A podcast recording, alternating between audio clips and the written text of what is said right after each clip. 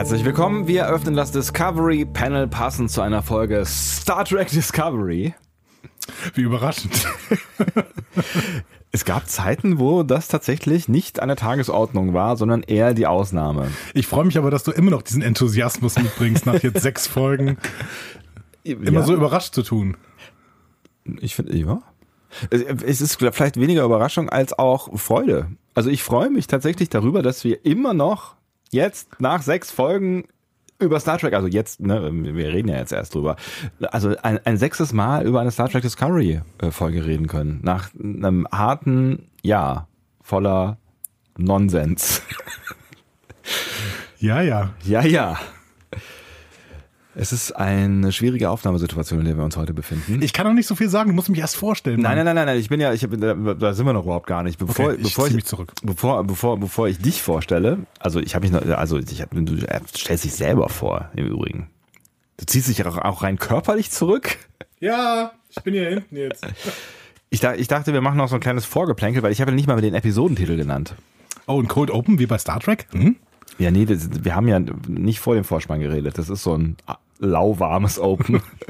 so ein bisschen wie dieser schwäbische Kartoffelsalat oder so. Hm, Kartoffelsalat. Was ich eigentlich sagen wollte ich ist, Hunger jetzt. hey, in drei Stunden sind wir schon durch, das ist gar kein Problem, dann kannst du was essen. Glaubst du? Ja. Okay, Das mit werden dem, sehen. mit dem halbwarmen, mit dem halbwarmen Opener hier, das gefällt mir irgendwie nicht. The Sounds of Thunder. Thunder. Thunder. Donnergrollen Ja. auf Deutsch heißt es. Hast du Stage in der Schule gelernt? Ich fand, es klang scheiße. Deswegen habe ich Scheiße. nochmal versucht. The Sound of Thunder. Donnergrollen, so heißt die Folge, über die wir heute sprechen wollen. Und wir sind heute auf dem Panel. Andreas Dom. Und Sebastian Sonntag, schön, dass ihr mit dabei seid. Sonst sagst du auf dem Panel heute. Jetzt sagst du heute auf dem Panel. Das war völlig Du irritierend. musst aber auch ein bisschen flexibel bleiben. Bist du, bist du so ein, so ein, so ein Gewohnheitsmensch, der so, Ich bin die Mary Kondo der Podcast. oh Gott, Ich habe auch ziemlich viel gemein mit einer kleinen asiatischen Frau. was? Sind wir nicht alle Menschen? Ein Stück weit. Ich kann mal drüber nachdenken, was wir in diesem Podcast aussortieren können und bedanke mich und verabschiede mich und so. Das ist gut. Ja? Zum Beispiel vielleicht von dem Konzept oder so. Wir haben ein Konzept. Ich dachte. Aber nicht, oder? Das ist schon wieder vorgeplänkelt. Das interessiert kein Schwein hier, was wir hier schon wieder. Äh, komm, jetzt, also, ne? Nee, das ist doch, das ist doch gar nicht wahr. Das ist das an der Menschelt so ein bisschen, weißt du? Dann, dann sieht man auch mal die, die, die Leute, man kriegt ein Gefühl für, für diese Menschen hinter diesen knallharten, faktenbasierten Analysen. Dann, dann kriegt Ich man mal das so ein, Gefühl, im Advent war zu viel Mensch. Jetzt wenig, weniger Mensch, mehr Inhalt. Ist jetzt die Ansage, glaube ich. Ja, vor allen Dingen, weil wir, wir tatsächlich irgendwie durchkommen müssen. Das ist eine unfassbar lange Folge. Glaube, 55 Minuten ist das, habe ich das richtig im Kopf? Absolut. Und du hast außerdem schon die äh, Aufnahmesituation angesprochen. Es ist mitten in der Nacht. für, für uns beide schon, ja. Die wir, die wir eigentlich ja sonst immer so gegen 20 Uhr schlafen gehen. Nee, nach der Tagesschau. 20 Uhr. 20 Uhr 15. 15, 20 Uhr Genau, 15, zur besten genau. Sendezeit gehen wir schlafen. Gibt es eigentlich noch eine beste Sendezeit? Interessiert das noch irgendwen? Guckt noch jemand um 20.15 Uhr Fernsehen? Könnt ihr mal Ich kurz aufzeigen, wenn ihr um hab 20.15 Uhr Fernsehen guckt? Ich habe keine Ahnung. Ich weiß auch nicht, ob diese Quoten überhaupt noch. Es, gibt es noch Quoten? Oder Ich sag, haben die mittlerweile aufgegeben damit? Nee, die irgendwie müssen die doch ihre Werbung verkaufen, oder? Also das gibt doch, also auch im, im Privatradio und so, die, da gibt's immer noch Quoten, ja, ja. Ich habe gehört, es gibt so ein Dorf rund um Frankfurt irgendwo, wo die ganzen Quoten gemessen werden. Da haben alle irgendwie so eine, so eine Box Mhm. und da werden Quoten gemessen. Das ist gut, weil Frankfurt ist ja auf jeden Fall eine repräsentative Gegend für vieles. Mietpreise zum Beispiel. Absolut. Worüber reden wir hier? Ich habe keine Ahnung. Auf jeden Fall ist es jetzt äh, hier äh, Fair Radio, Transparenz und so, ne? 21.30 Uhr. 21.31 Uhr mittlerweile. Oh Gott, ja. Ja, as time goes by. As time goes by. Und ähm, genau, wir müssen jetzt irgendwie versuchen, die nächsten viereinhalb Stunden äh, diesen Podcast über die Bühne zu bringen. Wir haben äh, Kaltgetränke mitgebracht und Warmgetränke. Wir sind Richtig. jetzt erstmal bei den Warmgetränken. Alle sind Vielen Dank an Volker, wir trinken Warmgetränke auf deine Kosten. und äh, alle sind äh, koffeinhaltig. Ist der wichtige. Koffeinhaltig, das ist richtig. Koffeinhaltig, koffeinhaltig. Ja, dann ähm, Wir brauchen noch jemanden, der das Ding moderiert, ne? Ach, das bist du normalerweise. Dann machen wir pff, dann jetzt. Ja, ich bin jetzt ein bisschen irritiert, weil du jetzt dieses Vorgeplänkel jetzt irgendwie, also das, jetzt weiß ich gar nicht mehr, wie ich genau, also dann machen wir jetzt einfach weiter. Jetzt gehen wir einfach so, so, also sowas wie komm, wir starten mit dem Feedback oder so. Sebastian, vielleicht ähm, übernehme ich mal hier deine Rolle und frage dich, wie geht's dir denn heute? Das machst du andauernd. Ist das meine Rolle? Habe ich dich jemals gefragt, wie es dir geht? Ja, schon. Habe ich dich jemals Als- als- gefragt, wie es als dir ich- geht und ist ernst gemeint? Als ich dich noch interessiert habe. Damals. Und seitdem wir den Postcast, Postcast, Postkasten miteinander machen, äh, Podcast miteinander machen, ist das hier nur noch so eine professionelle Star Trek-Ebene. Du, das ist mir auch schon aufgefallen. Ist dir auch schon aufgefallen, dass wir einfach nicht mehr miteinander reden? Fürchterlich. Ah, wir müssen das aufhören. Ja. Das mit dem, mit dem Podcast? Ja, ja. Oder das mit dem Reden? Genau. Nee, früher haben wir uns über private Sachen unterhalten, ne? Ja. Jetzt reden wir nicht miteinander vor dem Podcast, weil wir das Gefühl haben, wir dürfen nicht miteinander reden über, den, über die Folge, Genau. obwohl wir ja eigentlich da auch über andere Dinge reden könnten. Richtig. Tun wir aber nicht. Richtig. Und nach der Folge sind wir so erschöpft, dass wir froh sind, wenn wir, wenn wir so schnell wie möglich auseinandergehen. Auch das stimmt. Wir brauchen einen Paartherapeuten. Wir brauchen einen Bernd. Kann Bernd das auch? Was Bernd. kann Bernd eigentlich nicht? Bernd kann alles. Bernd ist wie Saru und Burnham. Ja, stimmt, wir brauchen so einen, so einen, so einen Michael. So eine Michael würde, würde uns hier mal ordentlich da. Die hätte auch Energie für, also die hätte auch mit 21.33 Uhr kein Problem. Die schlafen ja auch nie. Das haben die früher auch schon nicht gemacht. Also das fand ich tatsächlich bei, bei Star Trek, also bei TNG, habe ich mich das immer gefragt, was habt ihr für ein beschissenes Leben? Also es gab ja Leute, die haben tatsächlich sich dann auch mal umgezogen zum Schlafen. Also es gab auch selbst äh, Jean-Luc hat ab und zu mal dann auch mal so ein, so ein Schlafhemd angehabt, aber es gab doch auch gar nicht mal so wenig, die irgendwie im Bett auf, äh, umgekehrt, in Uniform auf dem Bett lagen. Und äh, wenn dann der äh, Call von der Bridge kam, sind die einfach nur aufgestanden und rausgegangen. Ähm, ich meine, es gab auch eine Nachtschicht. Ich meine, auch die dimmen so leichtes äh, das Licht. Ja, hat die nicht mal irgendwie Jordi gemacht oder sowas? Hm, ich glaube schon. Bei The Orville gibt's auch eine Nachtschicht. Du guckst jetzt The Orville, ja? Ja, Hm. schon. So richtig, ja? Bist du jetzt Fanboy? Ähm, nee, ich bin kein, ich, ich mag das ganz gern tatsächlich, aber wir müssen äh, da mal vielleicht in Ruhe drüber reden. Aber ich hänge, ich hänge jetzt ein bisschen hinterher. Ich habe jetzt irgendwie die letzten drei Folgen nicht geguckt, ähm, aber ich freue mich schon darauf, die irgendwann nachzuholen, weil das ist wirklich, ähm, es ist nicht so schlecht. Es ist halt definitiv kein Star Trek, ähm, aber ähm, gut, das dürfen die TNG-Leute gerne weiterhin behaupten, dass äh, Star Trek genauso aussehen muss wie Mitte der 80er. Kannst du, kannst du bitte aufhören, die TNG-Leute zu sagen, weil damit greifst du mich gleich mit an und ich habe nie irgendwas über diese Serie gesagt, weil ich sie nicht gesehen habe. Das stimmt. Ich meinte auch nicht, die Leute, die TNG mögen, sind die TNG-Leute. Die TNG-Leute sind die, die TNG mögen und danach nichts mehr. Ich verstehe. Und was meinst du mit in Ruhe drüber reden? Also ich meine, wir haben alle Zeit der Welt. Es ist Samstagabend. Uns liegt die Welt zu Füßen. Zeit ist Relativ. nur ein Konstrukt. Die Leute, die uns hören, Ja. ne, für die ist das jetzt hier, Er meint euch. genau, hallo, ihr da draußen. Ähm, kurz mit meiner Podcast-Stimme mal kurz äh, euch Ist das deine Podcast-Stimme? Ist das nicht schön bei euch da Ich- draußen? Jetzt stell dir mal In euren vor, Autoradios? vor allen Dingen war da draußen, da drau als wären die immer draußen, diese Menschen. Das ist der, man, Die meisten- die meisten Leute hören- Höreransprache, weißt Ja. du, direkte, also, ne, wir- wir alle zusammen haben gerade dieses Gruppenerlebnis. Wir alle zusammen sind gerade dabei, diesen Podcast zu gestalten. Ich behaupte ja, Podcast ist ein Bewegungsmedium. Man hört das bei Bewegung. Und deswegen sind Menschen, die Podcasts hören, draußen. Öfter draußen als drinnen. Das ist eine gewagte These. Ja, die auch nicht studienbasiert ist oder sowas, sondern einfach gefühlsbasiert. Also wenn ich mein, mein eigenes Leben anschaue, ich bin mehr draußen als drinnen beim Podcast hören. Und du bist ja auch relativ repräsentativ. Richtig. Ja. Eigentlich so der repräsentativste Mensch, den ich so kenne. Ja, Du bist so ein DIN-Standard-Mensch. richtig. Mein Name ist Max Mustermann. Warum fangen wir einfach nicht an, äh, diesen Podcast mit Inhalt zu füllen eigentlich? Das kann doch jeder. Ja, Weißt du, sich hier hinsetzen und. genau, und aber wir können das auch nicht. Wir können aber das andere auch nicht. Ach, es ist schön, dass ihr trotzdem dabei seid.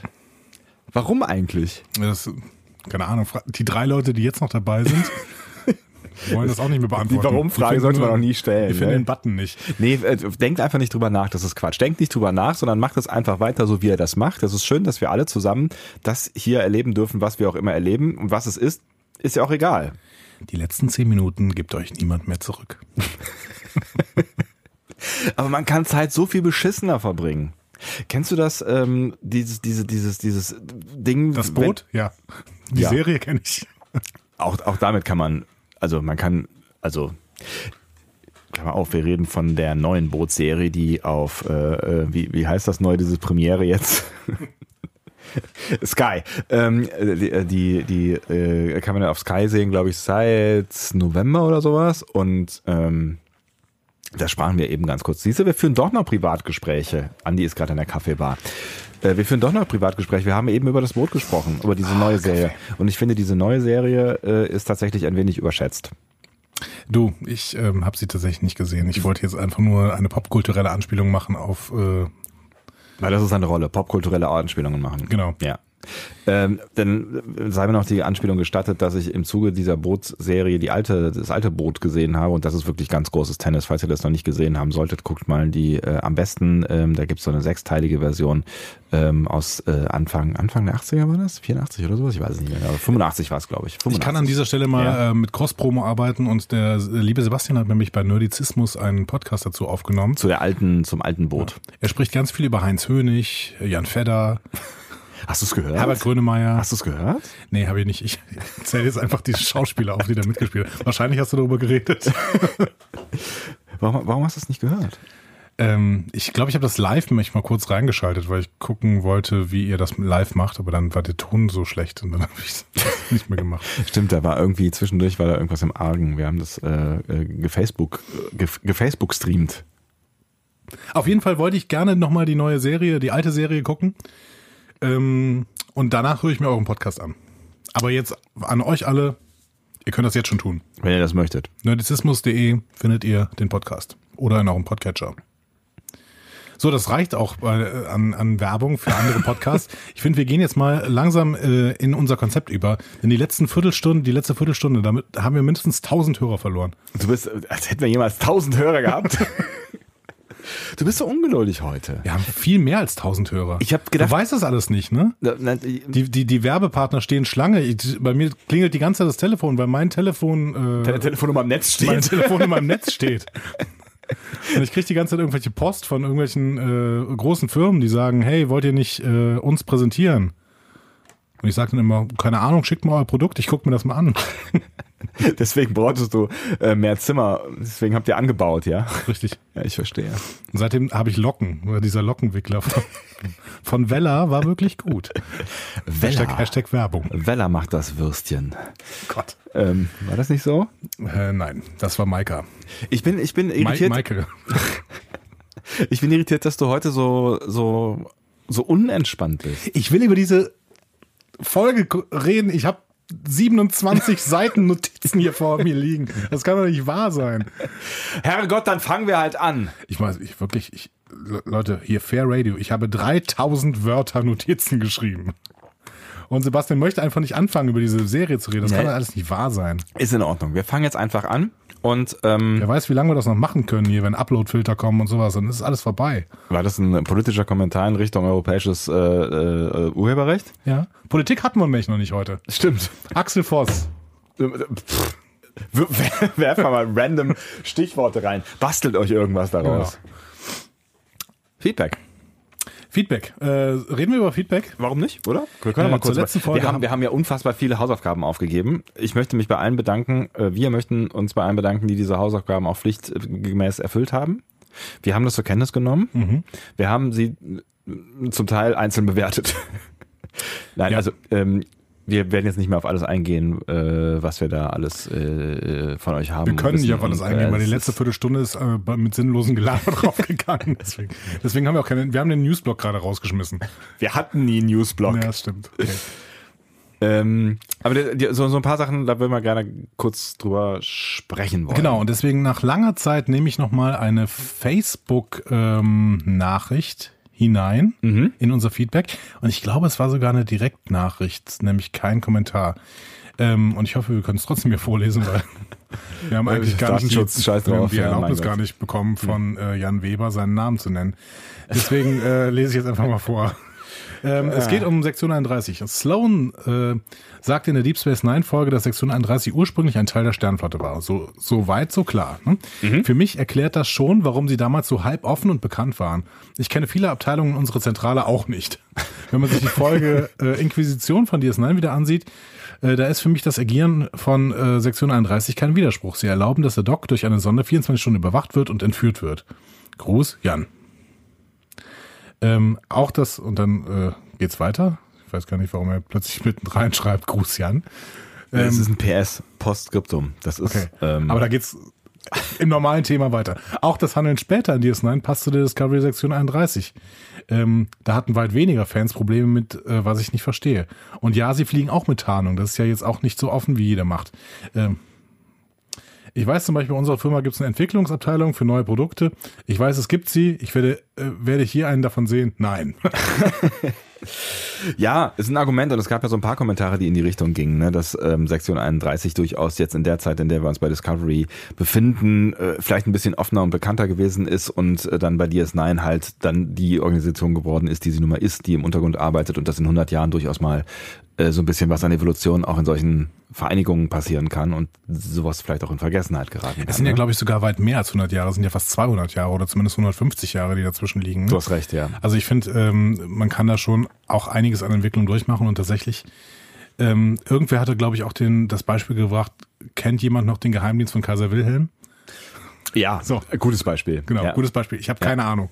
Hatte Ich- der einen? Weiß ich nicht. Ich weiß es auch nicht genau. Das hat, das hat mich, also ähm, und unter anderem der Kommentar, aber auch ähm, viele andere von euch äh, haben mich dann wieder so ein bisschen ähm, runtergeholt, weil ich da ja so, mich so ein bisschen beklagt habe darüber, dass das irgendwie Quark war, dass, dass man, dass die so viel Zeug können und dass die so offen operieren, aber da kann natürlich irgendwie schon was dran sein. Wovon mich übrigens keiner überzeugt hat, ist, dass die schwarzen Badges in Context des for Kings definitiv ein Fehler war.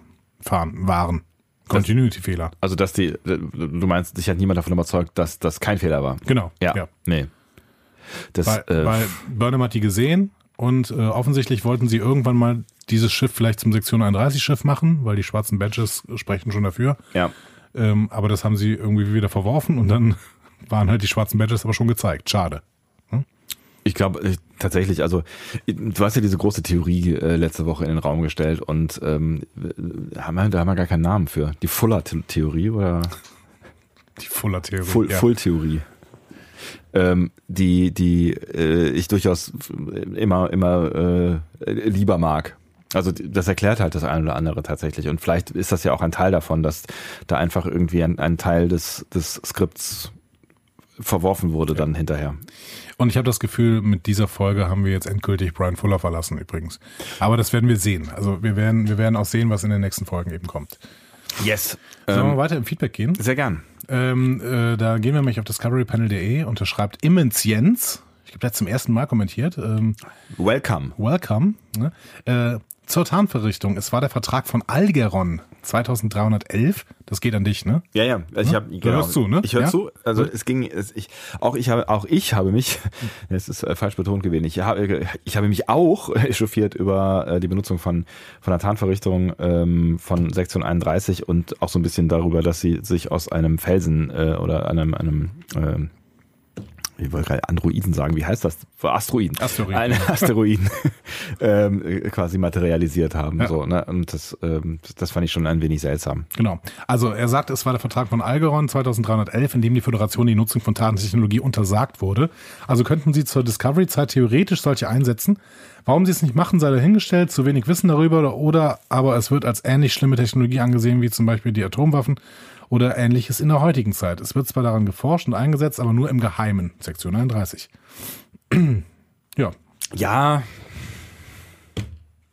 Ich finde, das klingt plausibel. Ich, es klingt nicht total unplausibel, ne? Und es, ich weiß nicht, ob ähm, er es auch war, der dann noch darauf äh, hingewiesen hat, dass ähm, zu DS9-Zeiten die Tarnverrichtung ähm, dann ja auch nur im Delta-Quadranten ein, äh, eingesetzt werden äh, durfte, im äh, Gamma-Quadranten.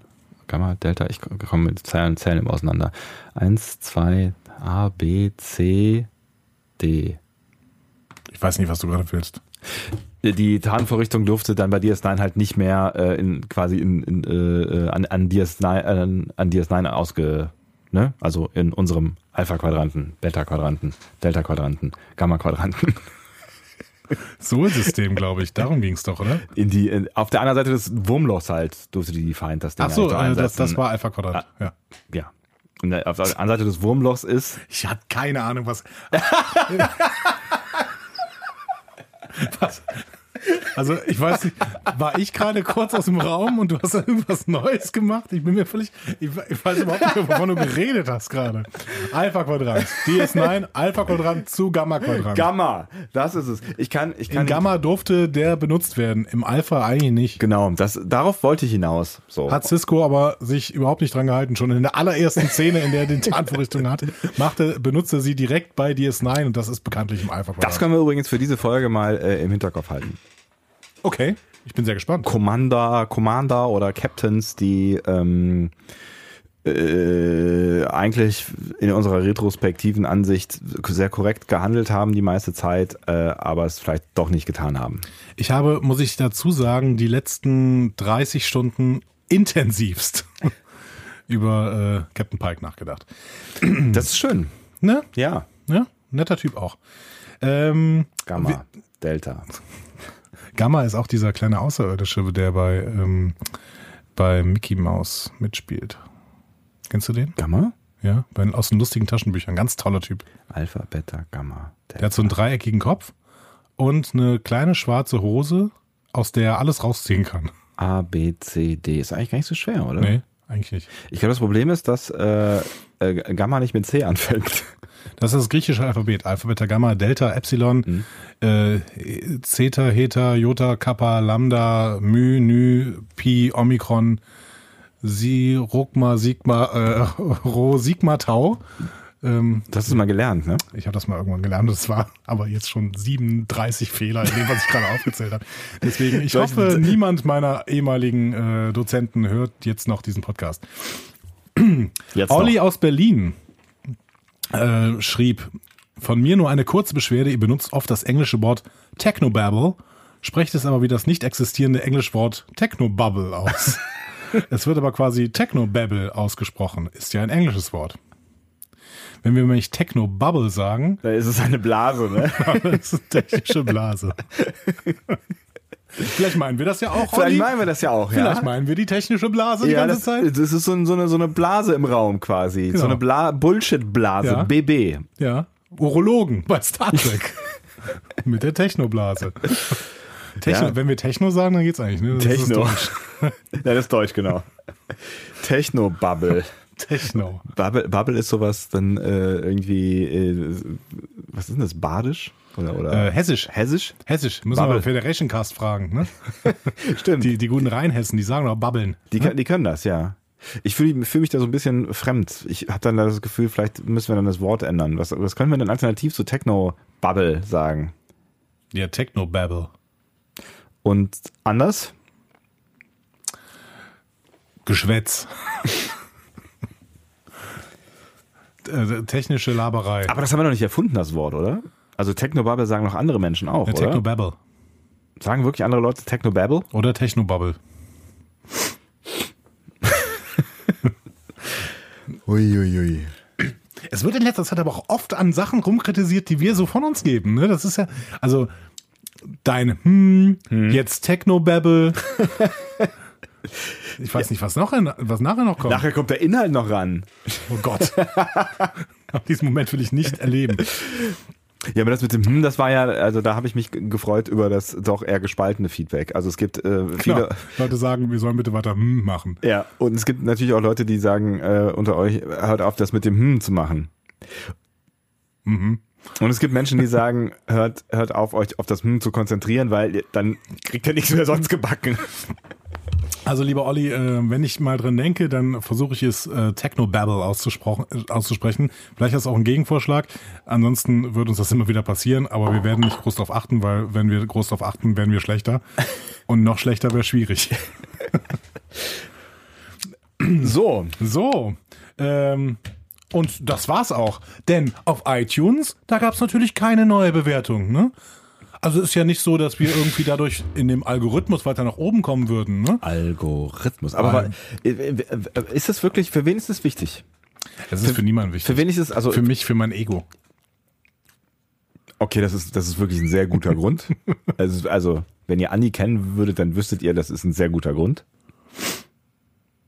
Nein, das ist wirklich nicht wichtig. Also es ist tatsächlich nicht wichtig. Vor allen Dingen ist es deswegen nicht wichtig, weil ich ziemlich lange versucht habe, irgendwann mal bei neu und beachtenswert zu erscheinen. Du selber oder der, der Podcast? Ich mit meinem Konterfei.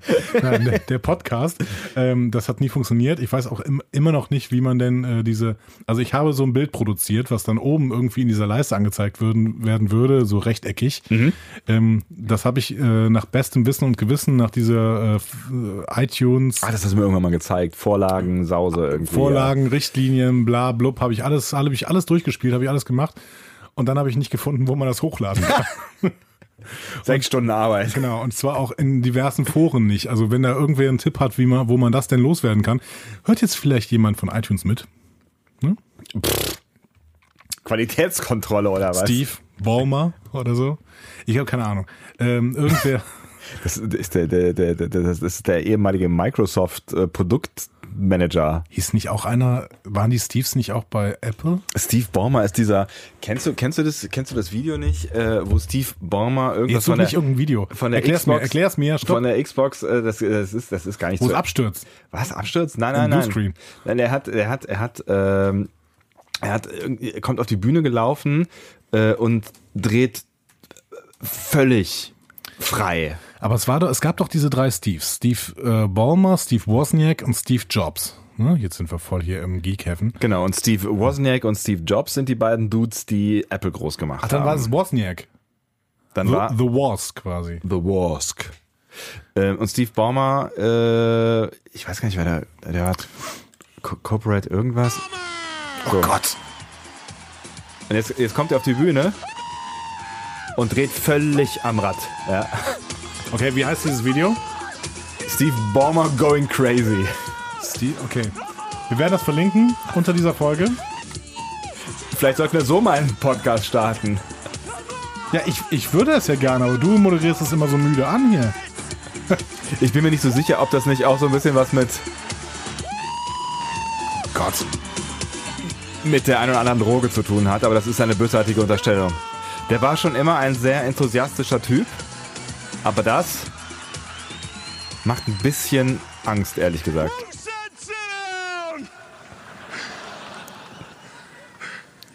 Okay. Völlig fertig. Völlig Das am Arsch ist, jetzt. ähm, Ähm, das irritiert mich. Aber äh, irgendwie ist es ein cooler Typ. Jetzt noch? I love this company. Yeah! Okay, er spricht von Microsoft. Oh Gott. So machen wir das am Anfang jetzt auch von Ihrem Podcast. Ich habe vier Worte für euch. Ich liebe diesen Podcast. Yeah. Ach, Freunde. Ah, schön. Es ist eine ganz komische Folge, Leute. Ist so ein bisschen, ist so ein bisschen Late-Night-Feeling, oder? Also wenn ihr irgendwem mal, äh, wenn ihr irgendwem mal diesen Podcast zeigen wollt und sagt, hey, hört doch mal diesen Podcast. Nehmt nicht diese Folge, nehmt nicht diese Folge. Nehmt irgendeine andere. Ich habe ich hab so ein bisschen Late-Night-Feeling. Kommt gleich noch jemand rein? Haben wir eine Band? Keine Ahnung, kannst du mal den, den Deutschen Bundestag mit Lego nachbauen und mir zeigen, wie Gesetze funktionieren? Ah, ich bin immer noch in den 90ern, was Late Night angeht, irgendwie. Ähm, und eine Band haben wir auch nicht. Kaltes, klares Wasser. Ich sage ja zu deutschem Wasser, hat er immer gesagt, ne?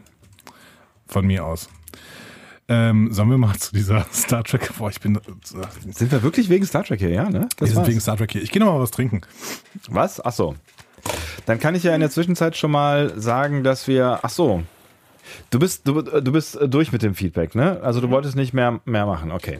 Ja. Alles klar. Dann würde ich sagen, was hast du eigentlich noch an Kaltgetränken damit? Uh, das ist, das ist so. Ja, das ist so Energy-Zeug, ne? Das schmeckt, es schmeckt scheiße, richtig? Antworte einfach mit Ja oder Nein. Oder nicke, ich sehe dich nicht. Dann können wir doch einfach anfangen mit dieser Folge. Das war äh, nicht so schlecht. Ich, es riecht fürchterlich. The Sounds of Thunder, Donnergrollen heißt sie und geschrieben wurde sie von B. Bo Yong Kim. Was Ja. würdest du sagen? Ja, Bo Jonken. Ja. Und äh, Erika Lip, äh, Lippold. Ähm, was sagen dir diese beiden Namen? Die beiden Namen sagen mir natürlich wieder mal nichts. Im Gegensatz zu Regie, der Name, den, äh, also gemerkt ist ein großes Wort, aber den habe ich schon mal gesehen.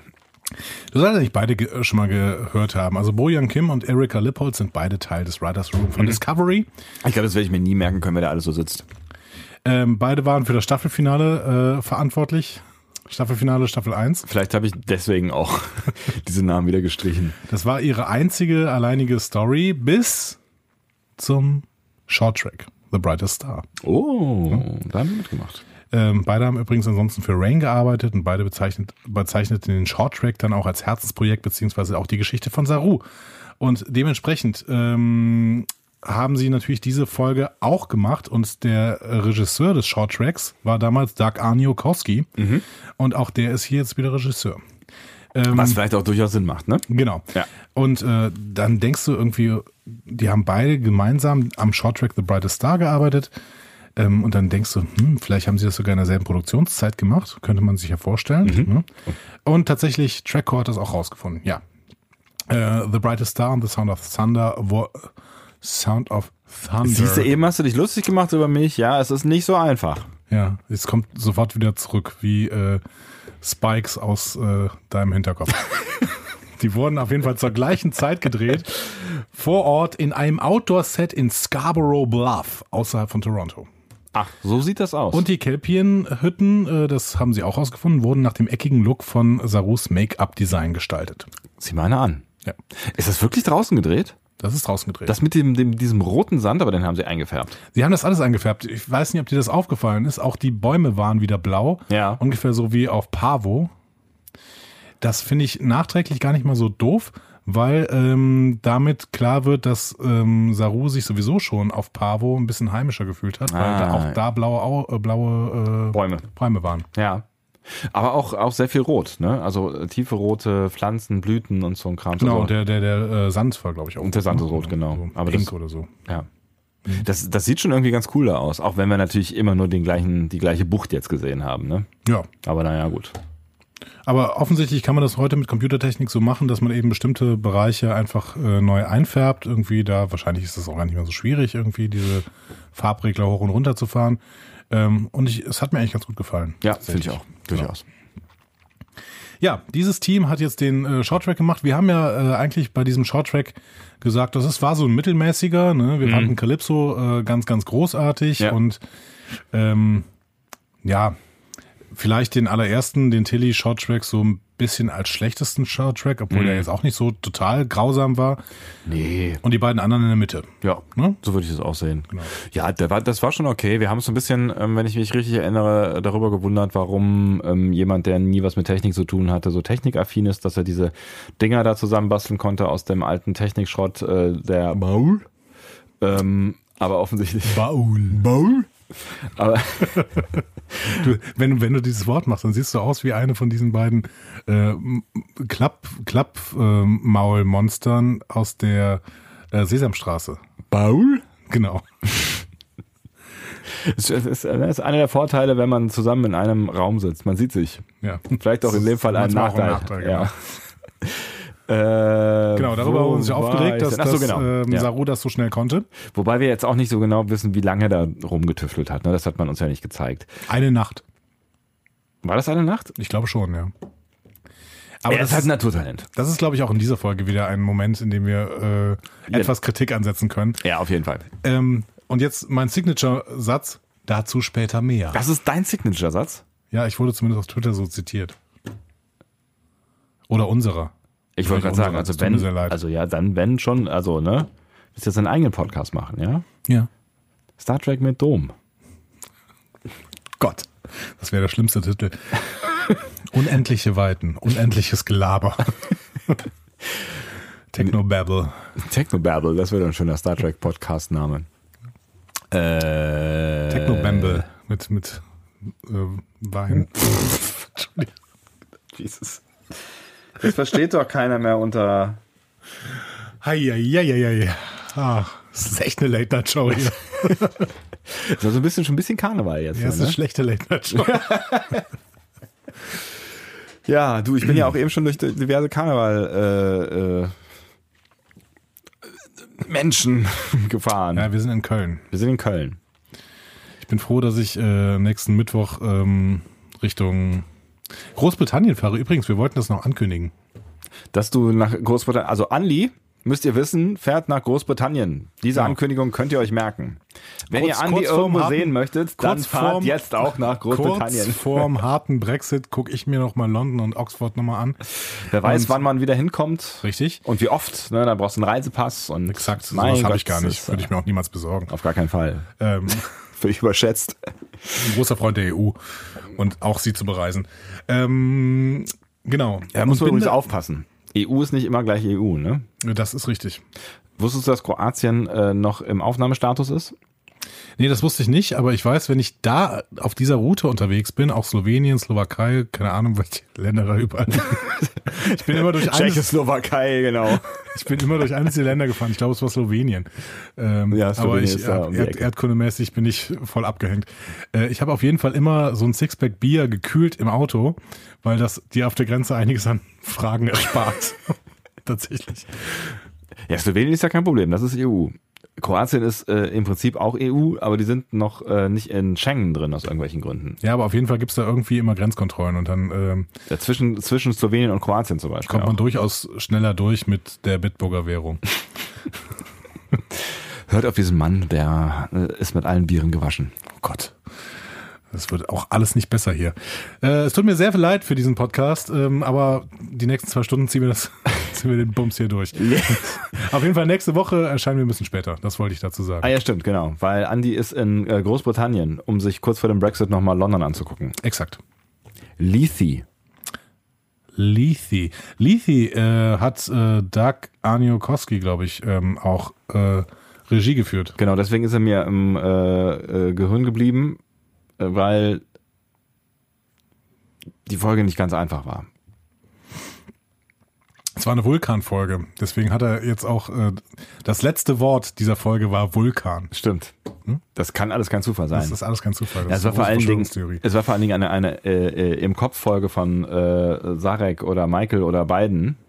Und äh, es gab ja immer die gleiche Szene ungefähr 15 Mal. Ist auch nicht so schwierig für einen Regisseur. Was das spricht für ihn. ja, geübt. Ja. Kann einfach jeden Take nehmen, weil haut die einfach irgendwie hintereinander und sagt, das wären immer. Passt. Wir haben 45 Minuten, fertig.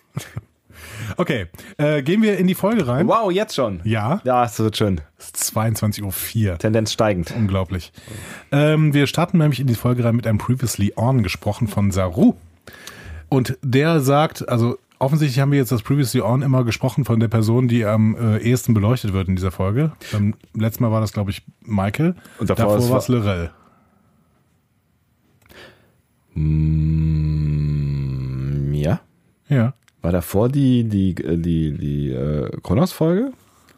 Gott, ich krieg's schon nicht mehr zusammen. Nee, Moment, wir sind jetzt in sechs, ne? Wir sind jetzt in sechs. Die letzten beiden Male war es Michael, meine ich. Und davor war die, wie hieß sie denn noch? Lorel. Die Folge, Mann. Point of Light. Point of Light, genau.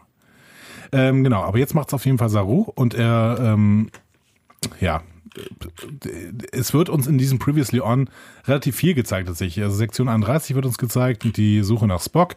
Es werden uns die Signale und der rote Engel nochmal gezeigt. Es wird die Rückkehrgeschichte von Dr. Kalber nochmal erzählt in Kurzform. Auch die Sphäre aus Unoble for Sharon sehen wir nochmal und äh, Sarus Veränderung durch das Waharei wird thematisiert. Nahezu fast alles, was äh, passiert ist. Ja, genau. Das Einzige, was nicht äh, weiter erzählt wird in dieser Folge, naja gut, man kann auch darüber sprechen äh, oder streiten, wie viel jetzt von der Kalber-Geschichte weiter erzählt wird. Ne? Das ist jetzt äh, überschaubar viel, aber das Myzel-Netzwerk und ähm, May und so, das, das ist alles gerade kein Thema mehr. Ja, und die Klingonen, ne? Ja, mein Gott, die Klingonen. Aber die Klingonen habe ich irgendwie abgehakt.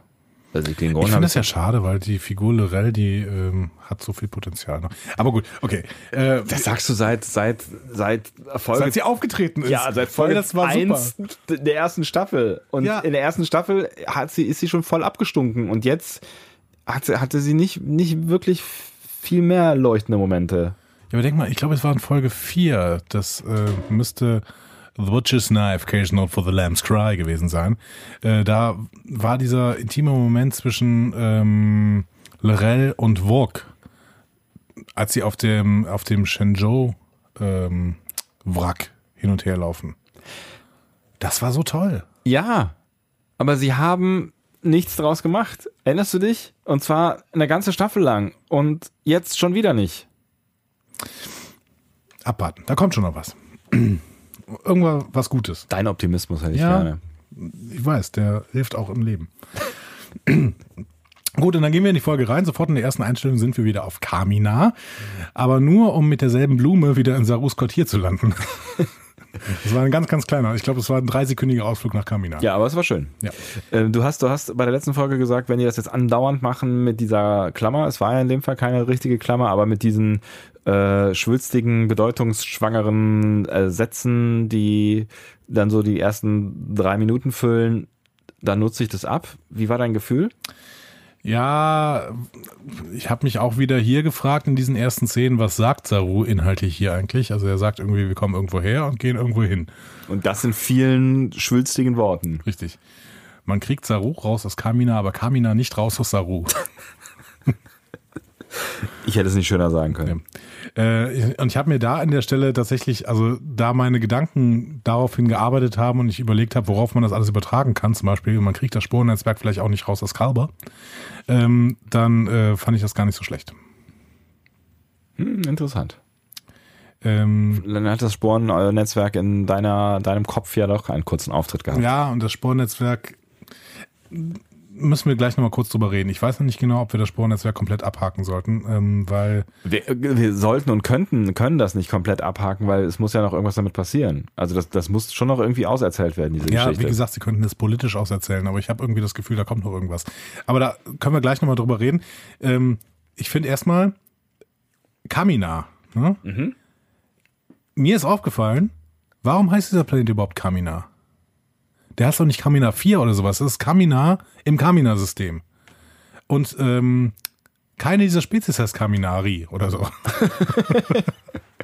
Und dann äh, habe ich einfach mal rausgefunden, was Kaminari eigentlich heißt. Ach, hast Denn- du einfach mal rausgefunden. Ja, das ist nämlich äh, japanisch und äh, heißt Donner. Ach, sieh mal einer an. The Sounds of Thunder. Jetzt macht das alles ja tieferen Sinn. Ja. Also auch der, der, der, der, der Titel. Endlich mal ein Titel, der Sinn ergibt. Ja. Mensch. Aber man musste erst ins Japanische gehen. Und Ja, jetzt könnte man natürlich noch unterstellen, dass Boyon Kim vielleicht Japanerin ist, aber ich glaube, das klingt nicht nach einem japanischen Namen, richtig? Das ist irgendwie eher. Äh, koreanisch, ne? Klingt Die eher Kims koreanisch. sind äh, koreanisch, glaube ich. Ne, Ja. ich weiß es nicht. Das war jetzt wieder äh, sehr. Hm. Äh, wie auch immer. Auf jeden Fall, Kaminari ist japanisch für Donner und das hat mich irgendwie gefreut, als ich das rausgefunden habe. Ähm, ähm, und schön ist aber auch diese rote Blume.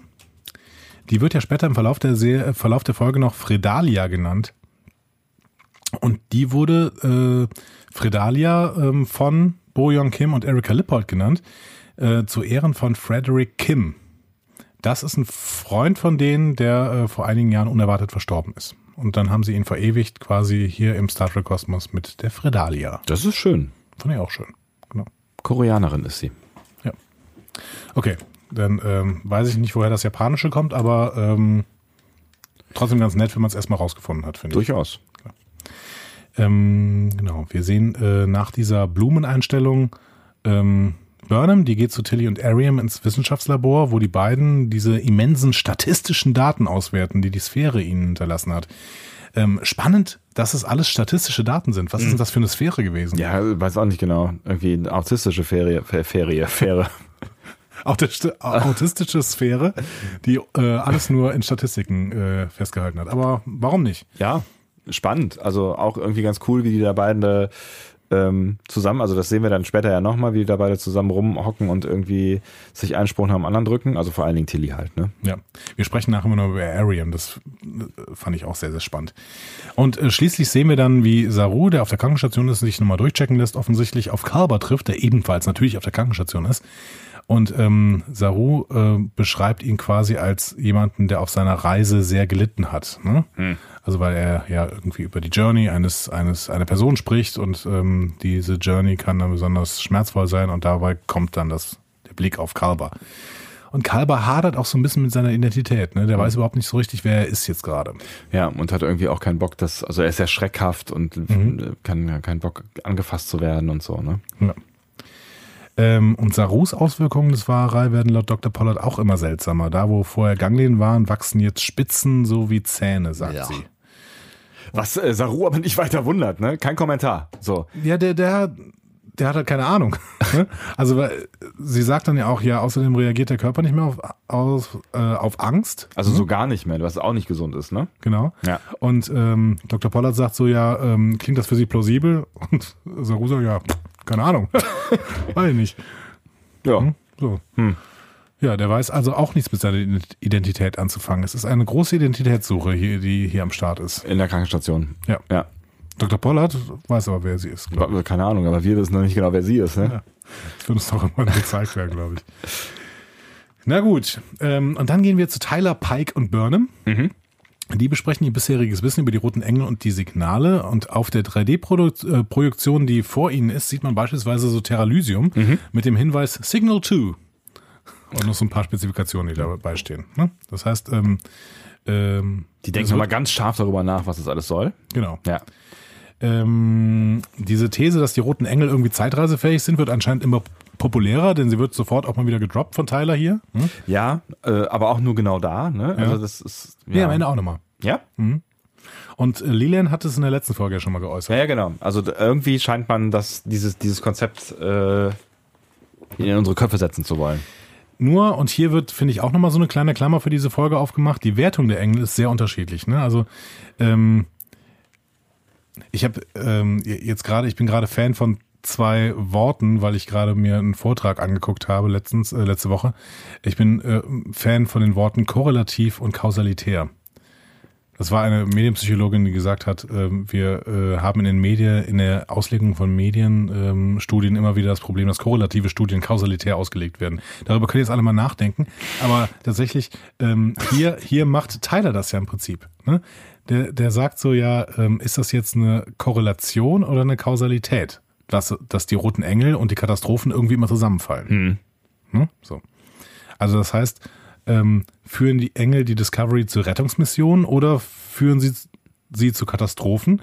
Lösen sie die Katastrophen aus oder helfen sie nur? Ja. Und das finde ich ist schon eine relevante Frage irgendwie. Ich finde es gut, dass es mal gefragt wird.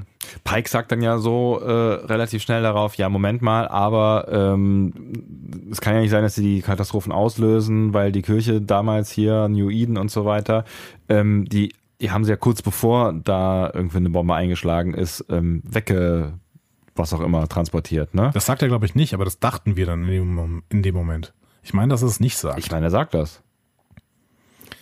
Weiß ich nicht Wieso genau. sollte ich das denn denken? Ich denke noch nicht eigenständig. Wenn ich Fernsehen Und genau gucke. das ist dein Problem. nee, äh, keine Ahnung, ich hatte irgendwie das Gefühl, dass es nicht denkt und dass es vielleicht aber noch ein valides Argument dafür gewesen wäre, dass der Engel eher hilft, als dass er Katastrophen auslöst. Also ich hätte jetzt gedacht, dass es gedacht, äh, gesagt hat. Hm. Sonst wäre ich total stolz auf mein Gehirn, dass es es einfach gedacht hat, obwohl er es nicht gesagt hat. Hm. Ich weiß gar nicht, was mir lieber ist. Auf jeden Fall haben sie einfach zu wenig Informationen, um diese Fragen, die sie sich da stellen, zu beantworten. Da sind sie sich zumindest einig. Ist geil. Also das Treffen hat genau nichts gebracht. Ne? Die äh, reden 30 Sekunden miteinander, gucken sich das alles nochmal an. Ja, aber ich finde, dass bei diesem Treffen, äh, ich habe auch einige Rezensionen gelesen, aber eine Sache fällt immer unter den Tisch. Es gibt hier den ganz, diese, diese ganz klare Kontinuität, die hier angesprochen wird, nämlich Tyler, der dann plötzlich anfängt, Burnham auszufragen. Und das haben sie bei, das haben sie in der letzten Folge extra nochmal bei Sektion 31 gesagt. Ne? Ja, das stimmt. Sie haben nochmal gesagt, oh, wir müssen jetzt nochmal Burnham ausfragen. Und Tyler versucht das sofort. Ja. Am Ende dieses Gesprächs so, ja, was ist denn mit dir, Burnham? Weiß nicht nur irgendwas, ne? Hier, ist mit deinem Bruder, Spock, ne? ist er? Hm? Hm? Ja. Hast nicht noch irgendeine Idee, genau. Ähm, sie kann es aber gar nicht beantworten, denn in dem Moment, wo sie antworten würde, meldet Saru ein neues Signal von der Brücke. Dieser Tyler ist mir gerade irgendwie latent unsympathisch. Okay. Ich äh, habe das Gefühl, dass wir uns in der Bewertung dieser Folge extrem unterscheiden werden. Meinst du? Ja. Ich bin äh, gerade in, in, in dieser Folge bin ich zum ersten Mal, glaube ich, insgesamt großer Tyler-Fan geworden. Nee, irgendwie, irgendwie ist er, ist er. Vielleicht auch nur, weil, also. Vielleicht, weil, weil es mich so ein bisschen nervt, dass dieser, dieser, dieser Typ da jetzt so rumhängt. Und dass der. Aber warum hat das jetzt endlich eine Funktion? das stimmt, das ist got your point. Aber äh, der hat meine Michael angegriffen. Ich bin ja Michael-Fan. Und ihr das Herz gebrochen. ja. Umbau hin oder her, mein Gott. Ja, und jetzt ist, wird diese ganze Herzschmerznummer gerade nicht mehr so groß thematisiert, sondern er kriegt plötzlich eine richtige Funktion. und eine eigene Agenda. Und, Und- diese Agenda blickt er, lässt er nicht immer durchblicken. Das ist so Discovery. Ähm, gefällt mir. Ja, dass die, dass, dass, dass die Rolle vielleicht irgendwie eine ganz spannende ist. Da, da folge ich dir gerne, aber dass sie keine sympathische ist, also in meiner Welt. Ja, okay, gut. Ja. Das, das gebe ich dir. Ja, aber sie ist interessant. Schön, guck mal, da haben wir uns wieder geeinigt. Ein bisschen. Ein bisschen. Also ich finde, äh, die Szene ist ja relativ besonders gedreht und das wird irgendwie bei diesen Gesprächsszenen, die rund um diesen, äh, rund um diese 3D-Produktionen gemacht wird, wird das immer wieder gemacht. Ne? Diese, dieses ähm, Kreisen der Kamera rund um diesen Tisch. Ne? Ja. Was hältst du davon? Ja, das, das, ich finde es eigentlich ganz nett. Das erzeugt dann so ein bisschen Dynamik, äh, wo du, wo du vielleicht sonst keine hättest, weil da stehen halt einfach nur drei Leute um den Tisch herum, so, ne? Und es gibt so ein bisschen so, ich meine, ne, das ist das, was ich eben meinte, die sagen ja eigentlich nichts. Es gibt keine Erkenntnisse. Es wird nichts erzählt, was, was die nicht die ganze Zeit eh schon, also, ne, ich meine, wenn wir davon ausgehen, dass wir, dass wir uns in einer Welt bewegen und das keine Serie wäre, sondern die jeden Tag mit diesem roten Engel jetzt zu tun haben, ähm, ist das Kinderkacke, was die da besprechen. So, also das müssten müssen die die ganze Zeit eigentlich auf dem Schirm haben. Das ist ja nur irgendwie nochmal, um uns so ein bisschen äh, Status quo. Genau, nochmal um den, den Status quo, quo irgendwie zu vermitteln und ähm, auch so ein bisschen schon mal festzuzurren, worum es dann hier in dieser Folge auch gehen wird. Ähm, das heißt, es ist ein dramaturgisches Mittel, was aber ganz nett eingesetzt ist. Also durch diese Dynamik in der Szene und auch durch die, diese hübschen 3D-Projektionen, finde ich, gibt das, gibt das so ein, so ein bisschen, wir, wir packen es an, wir denken drüber nach, bla, Mhm. Dings. Und so ein Teamgefühl mit Einschränkungen, was Teile angeht. Ja, aber, aber ich fand das, ich, mich hat das echt überzeugt. Also ich, ja klar, das hat dramaturgische Gründe, Gründe, dass uns diese Szene gezeigt wird, in der im Prinzip nicht so viel passiert. Aber auf der anderen Seite fand ich es eben ganz, ganz toll, dass diese Fragen überhaupt gestellt werden. Und ähm, diese Fragen sind bis jetzt überhaupt nicht gestellt worden. Also wa- wa- was der, was der Engel denn überhaupt will, was die Motivation des Engels ist. Eigentlich ist das doch genau deine Frage. Ist, ist, ist die Frage noch nicht gestellt worden von irgendwem? Nee, ja, das ist meine Frage. Ist, ich finde, das ist ja auch eigentlich die wichtigste Frage, so, ne? Aber haben wir die bei New Eden nicht, nicht im Ansatz schon Nein. mal? Erst durch Tyler, und das finde ich das Tolle an Tyler, erst durch Tyler kommt überhaupt die Diskussion auf. Ähm, Ist das denn jetzt überhaupt- Tyler. Ja, ein bisschen schon. Ist das jetzt überhaupt eine Bedrohung so? Ne? Die Sternflotte hat irgendwie gesagt, ja, das ist eine Bedrohung, die das ganze, ähm, die äh, das ganze Universum äh, bedroht. Aber das wurde mir bis jetzt noch überhaupt nicht begründet und ähm, ja, Pike ist eher Fan, also der ist, der ist Red Angel Fan. Vor allen Dingen bei die Sektion 31, das macht Tyler ja auch nochmal klar, ähm, die, die roten Engel als eine Gefahr, also als eine große Gefahr offensichtlich einstuft. Und ich habe das Gefühl, ähm, dass die, dass die irgendwie mehr wissen. Oder mehr wissen müssen.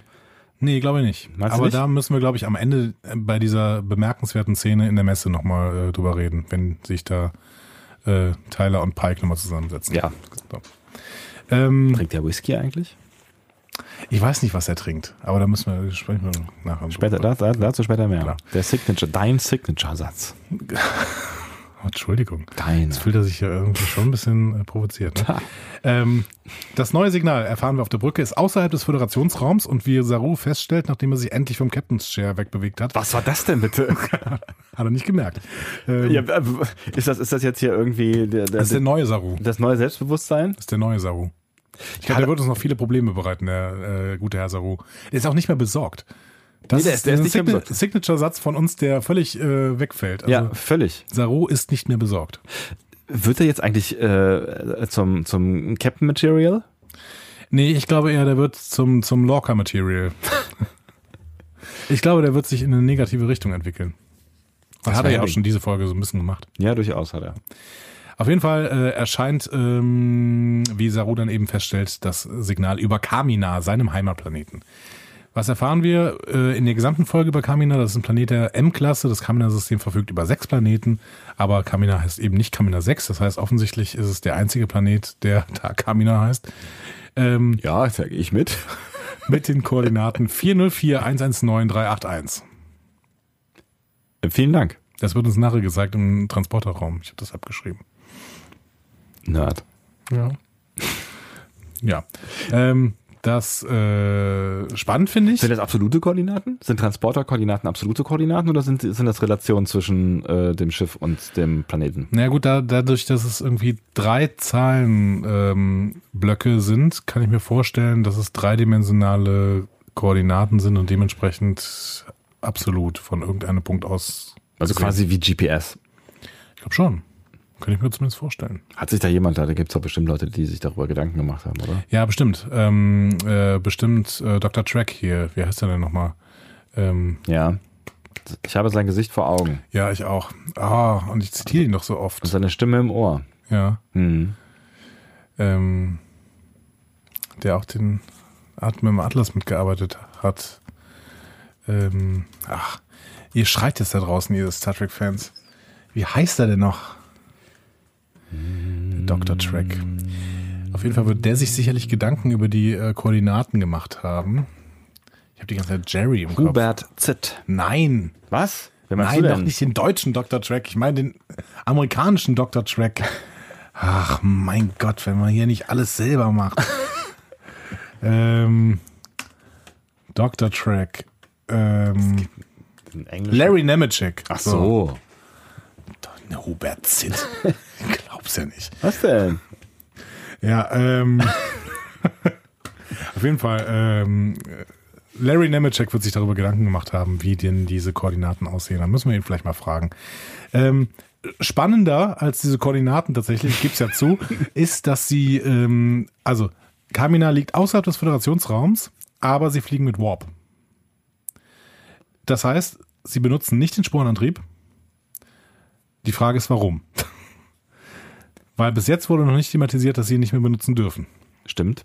Das freut mich aber natürlich. Aber vielleicht benutzen sie ihn auch nur dann, wenn sie wirklich keine andere Wahl haben, weil das ja schon auch ähm, ethische Probleme mit sich bringt und er deswegen ursprünglich ja eigentlich mal nicht mehr benutzt werden sollte. Erinnerst du dich? Äh, ja, aber vor ein paar Folgen sind sie damit wahllos durch die gesamten Beta-Quadranten gesprungen. Ja, ja, weil es, ne, wir, die Standardbegründung in solchen Fällen ist ja, wie wir, die wir gleich auch noch hören werden, äh, for greater cause oder was auch immer, wenn die Sache groß genug ist, dann ähm, muss man halt, ne? Mhm. Und jetzt musste man vielleicht nicht, weil man kommt da halt hin mit Warp in annehmbarer Zeit. Maybe. Ich verstehe es nicht. Aber ähm, ich würde mich natürlich freuen, wenn wir das Ding nicht mehr benutzen. Äh, vielleicht um die Yasep zu erhalten, keine, Ahnung- keine Ahnung. Aber es wird hier nicht genannt. Ähm, es wird eben nur gezeigt, sie fliegen mit Warp dahin. Ja. So. Und, Was ähm, offensichtlich nicht so lange dauert. Nee, Also, genau, ne? genau. Ähm, wir gehen dann, glaube ich, in den Vorspann. Ich habe mir das gar nicht aufgeschrieben. Danach war der Vorspann, ne? Kann sein. Oh, das weiß ich auch nicht mehr. Naja. Auf jeden Fall in der nächsten Szene sehen wir Saru, Burnham, Tyler und Pike, die besprechen die Situation. Vielleicht können wir an der Stelle noch, wenn wir über den Vorspann, also wenn wir jetzt annehmen, dass der Vorspann da war, äh, festhalten, dass ähm, Brian Fuller noch drin steht. Das haben wir uns das letzte Mal gefragt, ob der möglicherweise jetzt raus ist. Stimmt. Ja. Danke, dass du drauf geachtet hast. Er steht ich noch habe drin. da nicht mehr drauf geachtet, tatsächlich. Ja. wahrscheinlich ist er dann doch irgendwie als derjenige, der Discovery sich erdacht hat, dann äh, wahrscheinlich steht er immer drin. Ja, es steht ja auch created, created by, ne? Oder sowas, create, also, ne? Also irgendwas, irgendein, irgendwas mit create und so. Brian Fuller und Alex Kurtzman. genau. Das steht da immer, ne? Ja, das steht ja immer. Und auch jetzt noch. Okay, ich war bei dieser Besprechung zwischen Saru, Burnham, Tyler und Pike. Ähm, die sagen ja gut, ähm, also die, die erzählen nochmal quasi, was auf dem Planeten abgeht. Zwei empfindungsfähige Spezies, Capianer und Baul.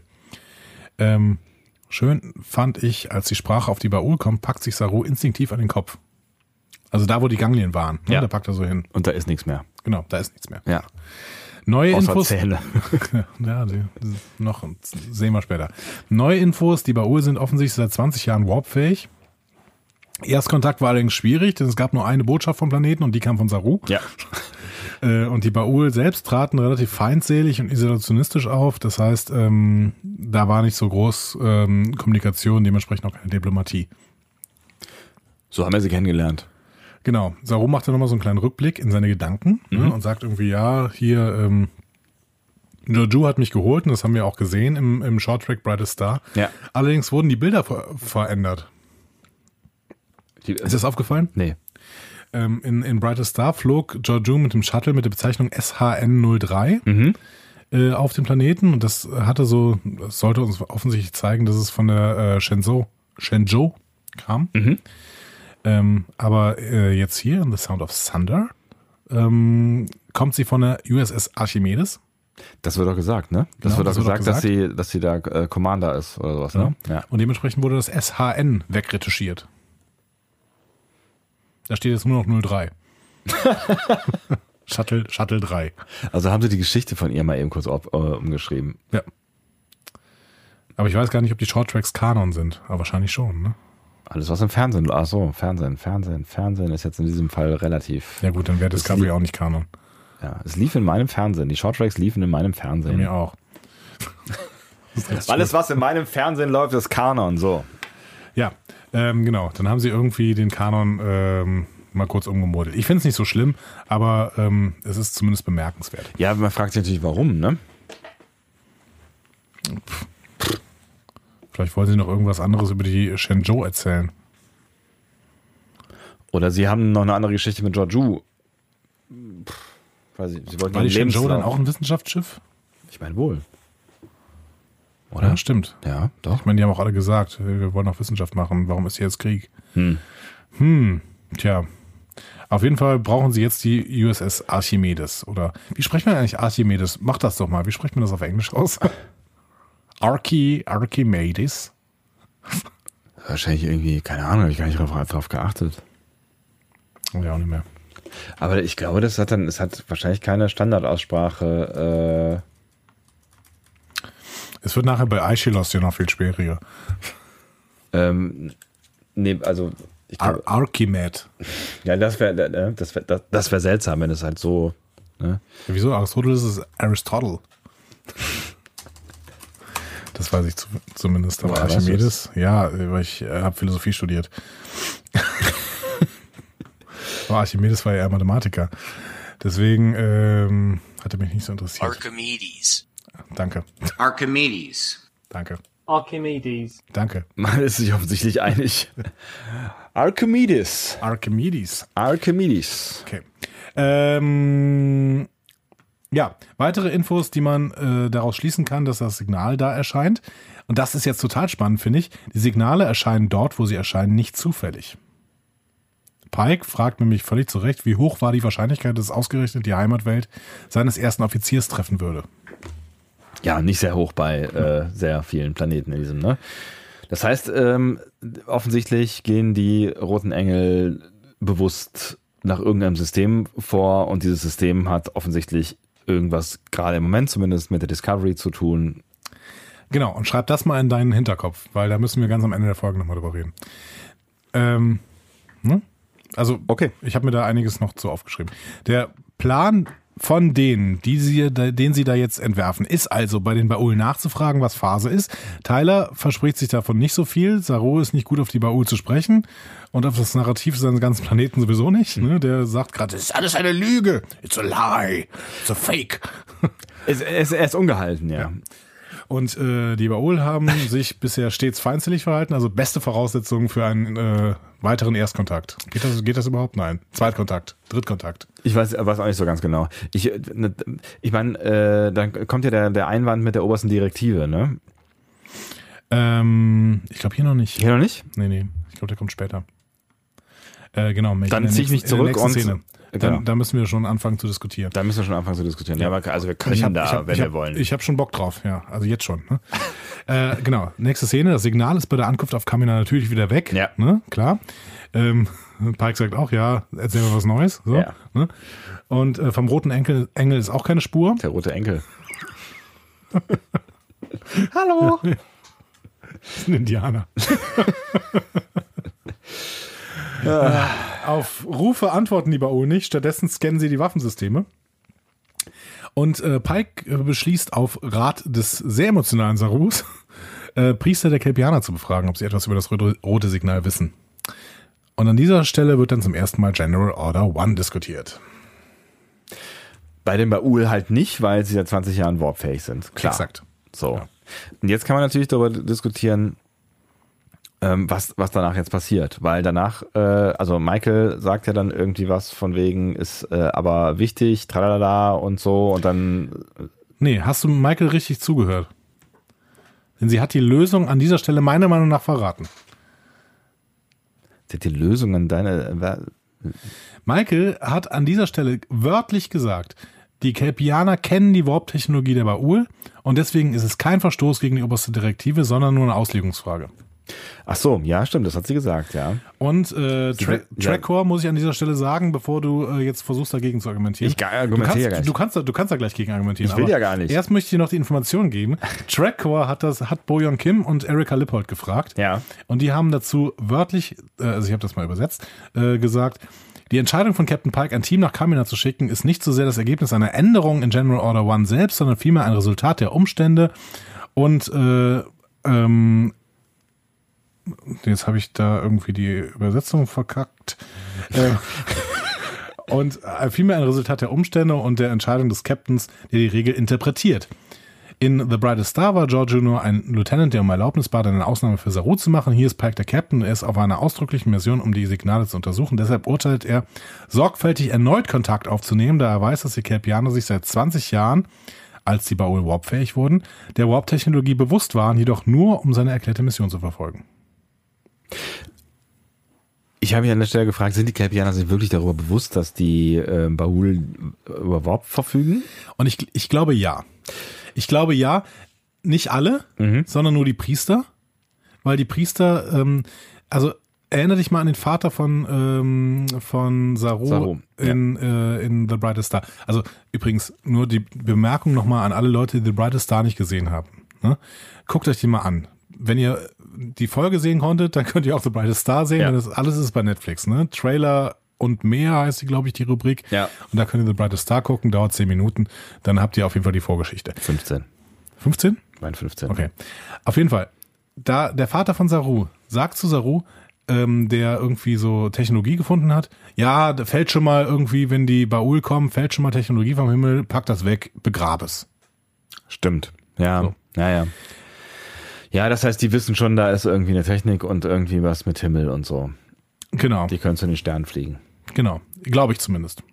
Also auf jeden Fall wissen die, dass, äh, dass es die Technologie gibt. So, und jetzt habe ich mich gefragt, muss das denn jeder Bewohner von Kamina wissen? Und da würde ich sagen, nö, weil das ist, also denk doch mal, wann nehmen die Vulkanier den Kontakt zur Erde auf in, in uh, First Contact. Als Ephraim Cochrane selber sein zusammengebasteltes Warp-Schiff äh, aus der Garage äh, endlich auf Warp bringt und das genau. mit ihm arbeiten irgendwie drei andere Leute zusammen, wahrscheinlich weiß es sonst niemand. Genau. Und deswegen finde ich das an dieser Stelle voll okay, mit den Kelpianern äh, nochmal Kontakt aufzunehmen. Ja. Und ich betone an dieser Stelle. ich habe mich tatsächlich, also ja, ich bin, ich, ich habe ich hab kurz gefragt, mich äh, kurz gefragt, ob das denn wirklich so wichtig ist. Das war mein, mein größeres Problem. So, also ob, ob äh, ich habe nicht so ganz verstanden, warum, und wir sehen ja doch hinterher, eigentlich bringt es auch gar nichts, äh, warum denn jetzt mit den Kelpianern dringend gesprochen werden muss und zu, zu welchem Ende das, also zu welchen Erkenntnissen das führen könnte.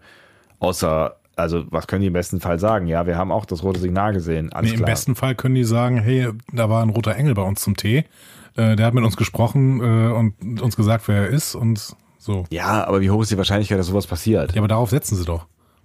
Die wollen doch über den roten Engel was erfahren, nicht über dieses rote Ja, Signal. und das ist Bullshit. Und da irgendwie, ich finde, das ist halt, das ist halt irgendwie Bullshit, dass irgendwie die Kelpianer oder die Baul irgendwas über diesen roten Engel wissen könnten. Ja, aber warum? Die äh, Siedler auf New Eden wussten auch was über den roten Engel, weil sie ihm begegnet sind. Okay. Also ich finde das jetzt nicht völlig unplausibel, dass da irgendwer was vom Roten Engel weiß. Ja, vielleicht hast du recht. Vielleicht war das nicht der erfolgsversprechendste Plan.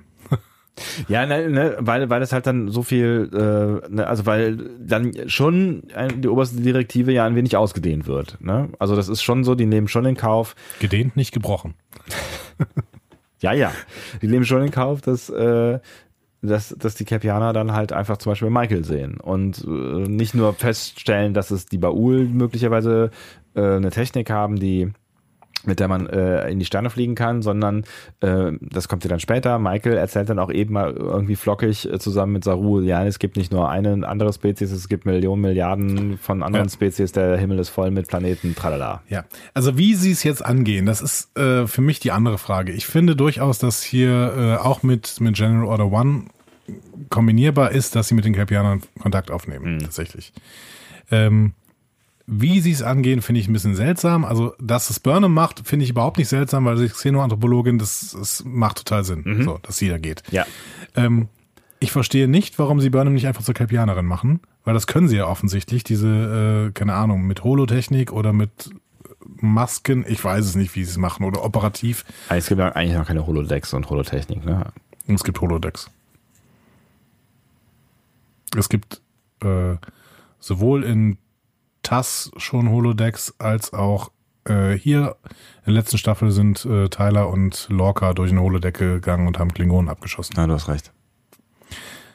Aber Aber warum habe ich, warum hab ich im Kopf, dass äh, die Enterprise D das erste Schiff mit Holodecks war? Vielleicht haben sie es da gesagt. Weiß ich nicht mehr. Naja, vielleicht ist es auch nur mein Kopf. Keine Ahnung. Aber äh, ich glaube auch, dass es diese Holotechnik, dass eine Person sich die ganze Zeit über mit Hologrammtechnik irgendwie verändern kann. Ich glaube, das gibt es sicherlich noch nicht. Aber die haben doch bei, bei, bei DS9 haben sie alle Nase lang irgendwelche Leute umoperiert. Ja. Gut, ist auch, wie gesagt, sehr viel später, aber Ja. habe ich nicht ganz verstanden, warum sie nicht irgendwie zur Capianerin machen. Das muss doch irgendwie gehen. Ähm, gut, machen sie aber nicht.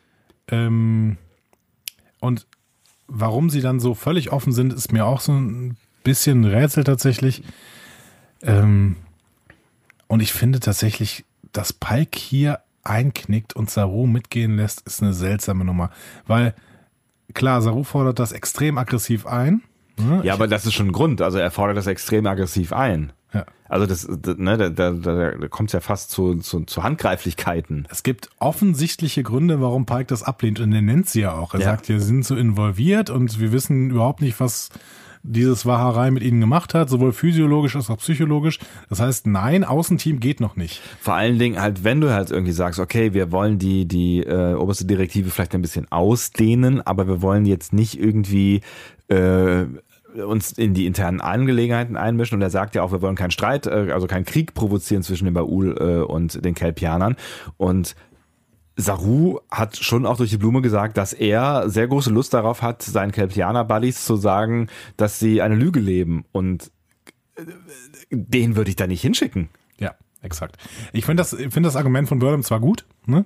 Dieses xenoanthropologische Argument, dass sie sagt, okay, ähm, auch wenn wir die General Order One hier so weit dehnen können, dass wir mit denen reden können, wenn ich da allein runtergehe, ist das schon ein ziemlicher Schock für die. Ne? Dann la ne, lass doch den Capianer mitnehmen. Finde ich ein gutes Argument, so aus xenoanthropologischer Perspektive, die ich jetzt eigentlich nicht habe, aber ich kann es zumindest nachvollziehen. Ja, oder auch aus diplomatischer von mir Ja, aus. So. genau. Ja. Aber ähm, Saru ist echt gerade nicht in der Situation. Nee, ich finde eigentlich auch nicht. Also, ne, also klar sagt dann Pike irgendwie am Ende noch, ich gehe davon aus, dass sie ähm, dem, dem Schiff und der Mission dienen und Saru sagt natürlich, diene ich dem Schiff und der Mission, trala und so. Aber ich meine, es dauert ja halt auch irgendwie keine drei Minuten, bis man irgendwie bei Saru schon merkt, der brodelt innerlich, als er äh, auf äh, Kamina rumläuft. Ja, aber er brodelt halt so, sowieso schon die ganze Zeit. Ja. Und ich habe mir die ganze Zeit gedacht, oh, oh, oh, Saru. Also in dem Moment, wo der da so austickt und sich quasi vor Pike aufbaut mit seinen ganzen 4,30 Meter, ne, habe ich echt gedacht, alter Schwede. Ja. Ähm, das, das wird noch eine schwierige Figur, glaube Mhm. ich. Also es wird also eine, eine, eine ungemütliche Figur.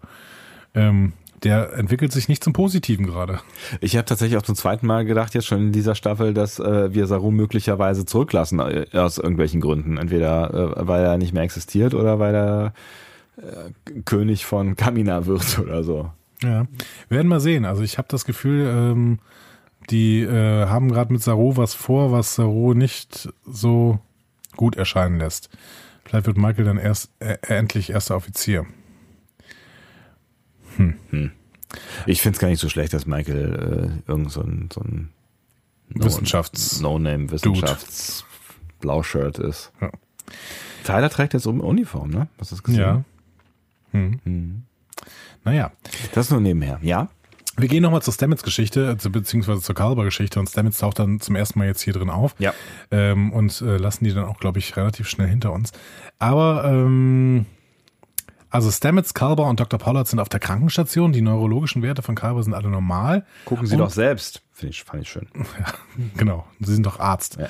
Ähm, und identisch zu früher sind diese Werte, aber Kalber hat einen neuen Körper und damit auch keine Narbe mehr, die er eigentlich behalten wollte, weil sie eng mit seiner Identität verbunden ist. ne? Und er erzählt Stamets irgendwie die Geschichte, wie diese Narbe entstanden ist. Also war klettern und ist dann abgestürzt und dann kam irgend so ein Doktor, irgend so eine Doktorin mit äh, indischem Namen und hat ihn gerettet, keine Ahnung. Ja, hat, hat irgendwie mit, mit äh, irgendeinem, äh, weiß ich nicht, einer Kugelschreibermine und irgendeinem Draht äh, die, die Wunde genäht. Genau. Ja.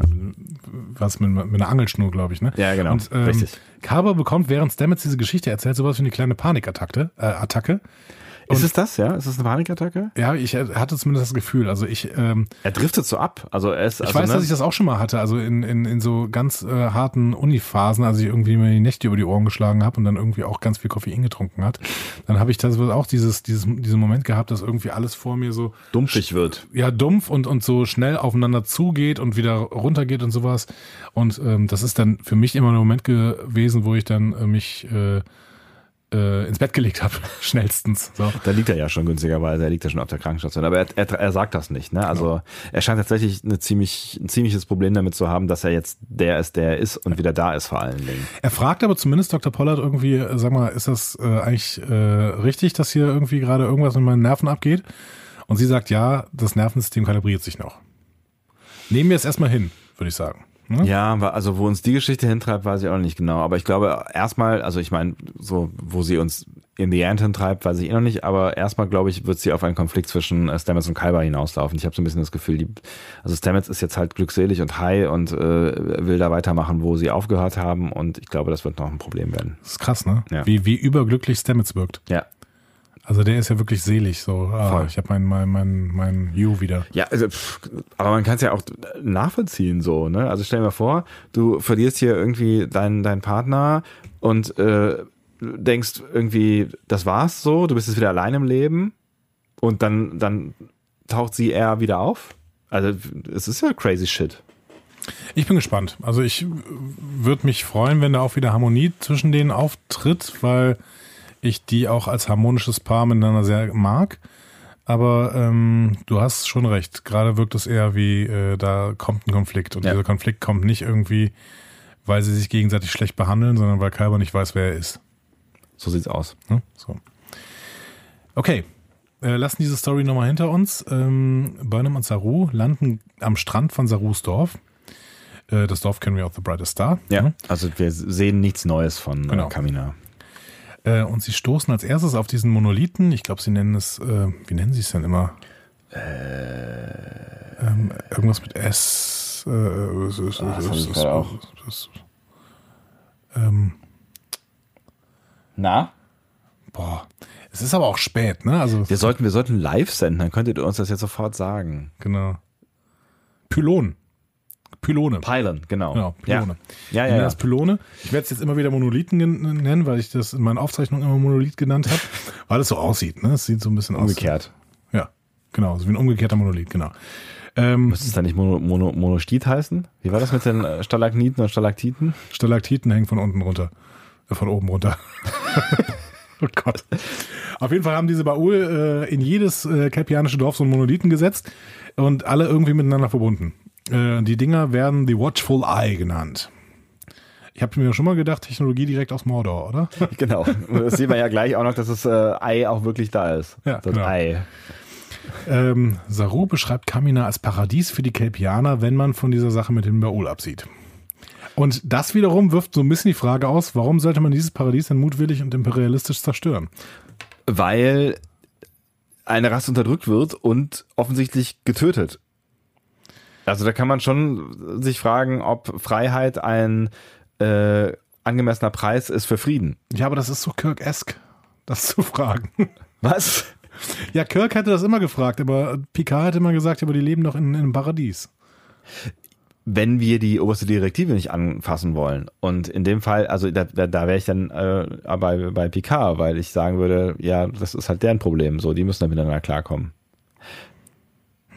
Also, aber an, an Sarus Stelle kann ich schon verstehen, wenn der, wenn er da irgendwie genervt ist, als er erkennt, dass sein, sein Volk eigentlich noch mehr unterdrückt ist, als er eh schon dachte. Es ist aber trotzdem ein Paradies, das sagt er ja auch. Ja, Wenn man das große Gleichgewicht akzeptiert. Und das akzeptieren alle. Außer er. Ja, klar, vor der Aufklärung waren vielleicht auch viele Menschen glücklicher. Ja, aber hier sind alle glücklich, außer der eine. Und der ist nicht mehr da. Deswegen, Meinst du wirklich, da sind alle glücklich? Die leben alle auch in Angst. Die leben auch in der Angst. Cyrana ist schon eine relativ aufgeklärte Kelpianerin und die ist relativ glücklich. Trotzdem lebt sie, wir sehen das in, in, in äh, The Bright Star, trotzdem lebt sie in der Angst, dass äh, Saru oder ihr Vater ähm, bei der nächsten Auswahl mit dabei sein könnte. Das heißt, sie leben vielleicht alle da friedlich miteinander und haben keinen Stress, aber vielleicht auch haben die alle keinen Stress, weil sie einfach äh, einen gemeinsamen Feind haben und Schiss haben davor, äh, jeden Moment umgebracht werden zu können. Sie haben auch alle Essen und Trinken und sind glücklich. Sagt Saru hier in dieser Szene. wir müssen nochmal über Staatsformen und äh, sowas reden. Ich will ja nur das diskutiert haben, bitte. Wir diskutieren es ja auch in der Folge, das ist ja gut. Ja. So. Okay. Ähm, Es ist, ne, ich finde tatsächlich, dass, dass, dass das ein äh, Dreh- und Angelpunkt dieser Folge ist natürlich, ne? Ja. Und der äh, auch an, an ein, zwei Stellen zu Schwierigkeiten führt, definitiv. Also auch was das weitere Handeln äh, unserer kleinen Sternflotte in diesem, diesem Sektor angeht. Das ist alles nicht so ganz einfach. Deswegen würde ich sagen, dazu später mehr, aber ich finde an, an der Stelle ist alles noch safe, weil, Okay. ne, weil, weil Saru kann sich aufregen und ein schlechtes Gefühl haben ähm, und ich kann es nachvollziehen. Ja. ich finde es auch tatsächlich noch safe. Ich bin nur ein bisschen darüber gestolpert, dass er wirklich erzählt, ja, das ist alles, ein, eigentlich ist das alles ein Paradies hier. Wenn man die Sache mit den Baul schluckt, alles ein Paradies. Ja, weil er halt vielleicht auch, ja, das ist, keine Ahnung, warum er das auch immer sagt. Weil auch er muss ja natürlich wissen, ich meine, er musste als allererstes von allen wissen, dass, dass, sie, dass sie eingesperrt sind. Ja. Und der, genau das ist ja auch der Grund gewesen, warum er gesagt hat, ich will raus hier. Ja. Na gut, er schimpft dann noch ein bisschen über die Priester, ähm, weil die dieses Narrativ der Baul im Prinzip bereitwillig weitergetragen haben und deswegen nennt Sarosi auch Kollaborateure. ich habe dieses Wort geübt. Heimlich, wir haben eben vorher geübt. Genau. Ja. Ähm, er nennt sie allerdings unfreiwillige Kollaborateure. Denn sie wissen ja nicht davon, dass sie im Prinzip äh, dann eine Lüge weitertragen. Ähm, und als Saru und Burnham sich dann in Richtung Landesinnere bewegen, sehen wir plötzlich Aktivität am Monolithen. Am Pylon. Mono, Monostiten. Ich finde, Pylonen sind immer die Dinger bei DS9. Pylonen sind auch diese kleinen Hütchen, die man auf die Straße stellt an der Baustelle. Ja. Und die betrunkenen Leute sich mal auf den Kopf setzen und damit rumlaufen. Das ist meine Assoziation mit diesem Pylon. Willst du uns eine Geschichte darüber erzählen? Ich habe die Szene hier sehr gemocht, weil sie so kontemplativ ist. Ich mag, ich, ich mag das. Ich mag das, wie ruhig diese Folge das angeht. Also man bespricht eigentlich einfach ganz ruhig, was Phase ist und äh, tauscht sich da ganz in Ruhe drüber aus. Und das passiert in dieser Folge relativ häufig. Ich war so ein bisschen überrascht, dass die beiden da so total gechillt am Strand entlang gehen. Ähm, ich meine, Und sich noch an, an die Hand nehmen, ne? Take, take Genau. me by your hand, take my hand. And, ja, egal.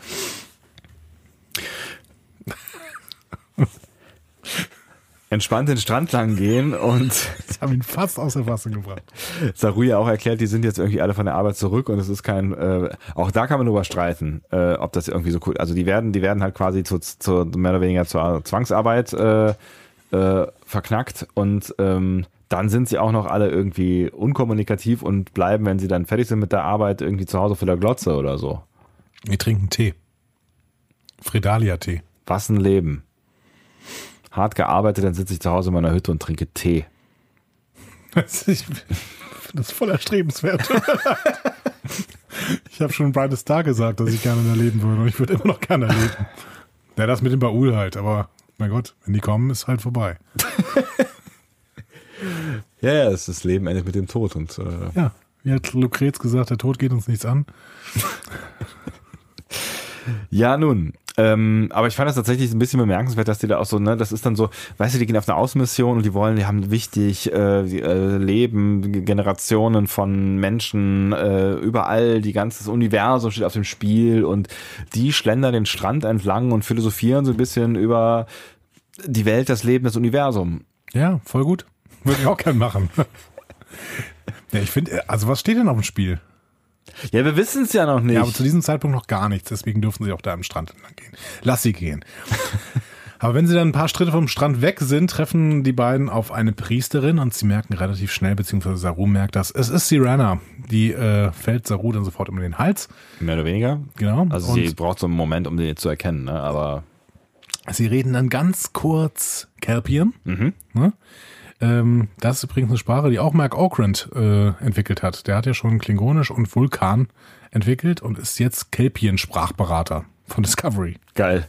Finde ich, find ich gut. Ich finde es cool, dass man einfach sich ähm, zur Aufgabe gemacht hat, als Linguist einfach wahllos neue Sprachen zu entwickeln. Aber ist geil. Ja, Ja? ist schon ganz cool. Äh, Burnham öffnet dann diesen Universalübersetzer, damit äh, sie die beiden verstehen kann. Und in dem Moment verstehen wir sie dann auch. Mhm. Ich finde es schön, wie konsequent so dieser Universalübersetzer hier äh, benutzt wird Ja. in Discovery. Ja, und da, also auch aktiv quasi, ne? Bei, bei äh, Next Generation ist der ja irgendwie immer da, wo die sind, quasi, Ja. ne? Genau. Aber hier haben wir es wirklich äh, zum, ich glaube, in der letzten Szene war es auch schon so, dass Burnham quasi dieses Ding aufklappen muss und plötzlich versteht man die. Das weiß ich gar nicht mehr. Ich habe irgendwie das Gefühl, dass ähm, ich das schon kenne aus äh, der Folge, als Burnham auf dem Klingonenschiff äh, ist und sich irgendwo auf der Brücke versteckt. Und da klappt sie das Ding doch, glaube ich, auch Genau. auf, oder? Es gab jetzt schon verschiedene Szenen, Ja. bei denen sie das tut, ja, genau. Ähm, auch Sirena äh, finde ich schön in der Kontinuität geblieben. Die trägt die gleichen, diesen, diese, diese fließenden weißen Gewänder ihres Vaters. Mhm. So. Also ähm, das passt alles ganz gut mit dem Shorttrack. Ja, Saru erzählt seiner Schwester dann sofort von seiner Karriere auf der Sternflotte. Das ist das, was du eben gesagt hattest. Ne? Und, und Michael stellt sich Serena auch vor Mhm. und die ist dann ziemlich überwältigt. Ja, und erzählt dann halt auch sofort, na, ich komme von der Erde und dann so fragt sie irgendwie so, ah, andere Spezies, ist ja verrückt, gibt's da noch mehr? Und alle sagen, äh, ich weiß gar nicht mehr, wer es sagt, so, ja, da gibt's das ganze Universum, ist voll, mein Gott, was, da ist einiges los. Ganz, ganz toller Moment, finde ich, als sie dann, ähm, als Sirena die Pluralität der Lebensformen erkennt. Als sie Michaels Hand anfasst. Genau, so different and yet. Mhm. Und dann bricht sie ab. Hm? Aber ganz, ganz großartiger Moment und ganz, äh, also in so einer kleinen Geste so viel drin irgendwie. So, ne? Ich fand tatsächlich so diese ganze First Contact Szene hier und man sieht sie ja nicht so häufig First Contact Szenen in äh, Star Trek. Ich fand das tatsächlich eine sehr schöne First Contact Szene, auch wenn man darüber streiten kann, ob man diesen ganzen Kram da hätte erzählen müssen äh, von wegen oberste Direktive. Aber ähm, das hat mir gut gefallen, war schön inszeniert. Ja. Und Sirena macht das dann auch, also die Schauspielerin macht das dann auch gut, aber Sirena äh, wirkt dann auch so überzeugt, so, sie ist völlig überwältigt, geht dann selber so einen Schritt zurück, stellt sich auf und sagt so, hm, trinkt ihr auf der Erde Tee? Schöne, ja, ein- einfach eine schöne Szene, ja. Ja, richtig gut gemacht. Genau, und dann sehen wir sie beim Tee, ne? ähm, bei diesem ähm, Fredalia-Tee. Yes. Ähm, Sirana berichtet Saru, dass ihr Vater kurz nach seiner Abreise das Wahrerei durchlaufen hat. Ähm, und sie macht ihrem Bruder dann auch Vorwürfe wegen seiner Abreise ohne Nachricht. Und äh, Burnham er, erfasst dann die Situation, lenkt das Gespräch auf den Roten Engel und tatsächlich, äh, Sirena hat das Fiery Sign gesehen. Ne? Also das, das feurige Zeichen quasi. Ja. Ähm, aber halt keinen roten Engel. Schade.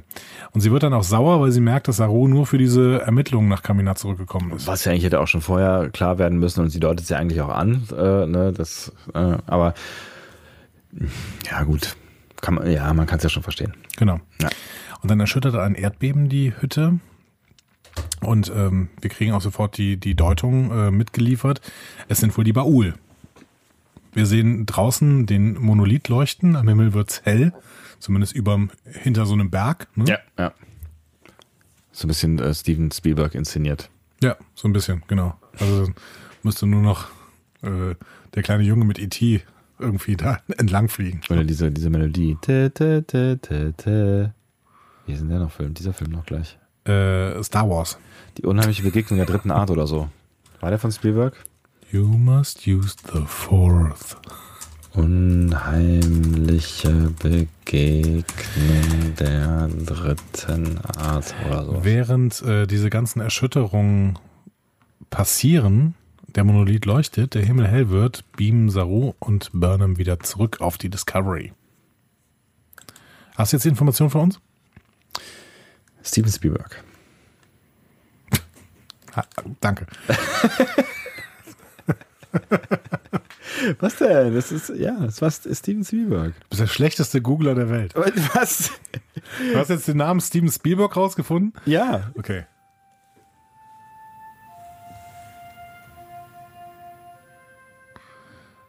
Erinnerst du dich?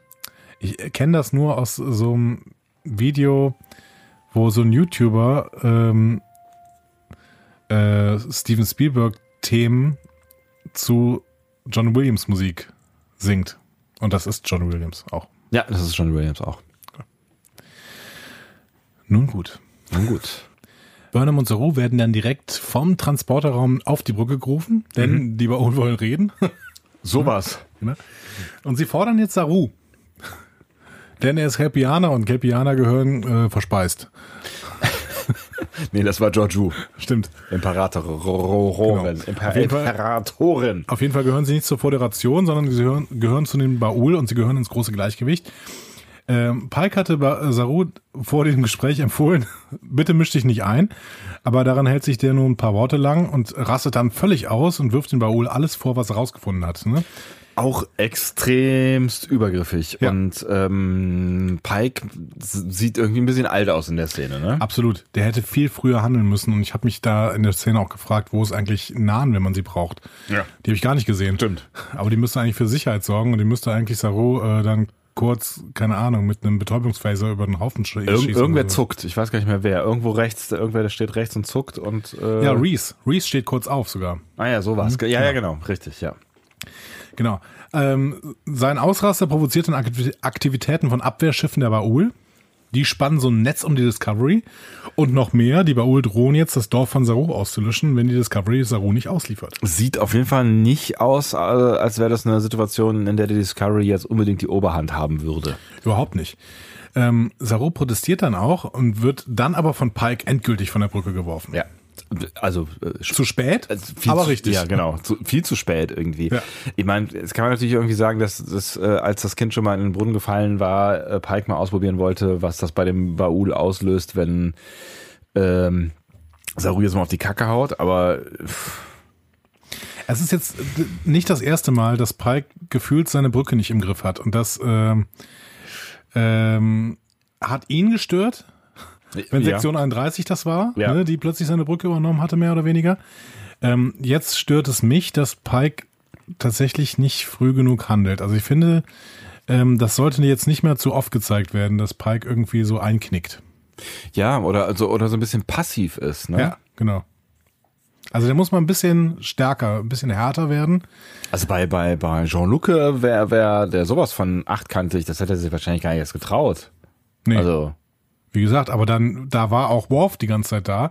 Wenn da jemand aufgemuckt hätte, dann hätte Ja. Worf einfach gesagt, so, ihn erschossen Phaser sofort. auf, Phaser auf Betäubung, bitteschön. Ach, ne? Betäubung, papalapap. Den Butlet einmal durch. Ja, so. Ähm, zumindest haben wir noch eine Information in dieser Szene bekommen, nämlich Sarus verstorbener Vater hieß Aradar. Sagt er nämlich. Ich bin, ich bin der Sohn von Aradar. Ja, so soll es sein, von mir aus. Von mir aus, genau. Ähm, und die Szene, die darauf folgt, ähm, finde ich ganz schön gefilmt eigentlich. Auch wenn sie eine Frage aufgeworfen hat, die wiederum von Larry Nemeczek eigentlich kommt.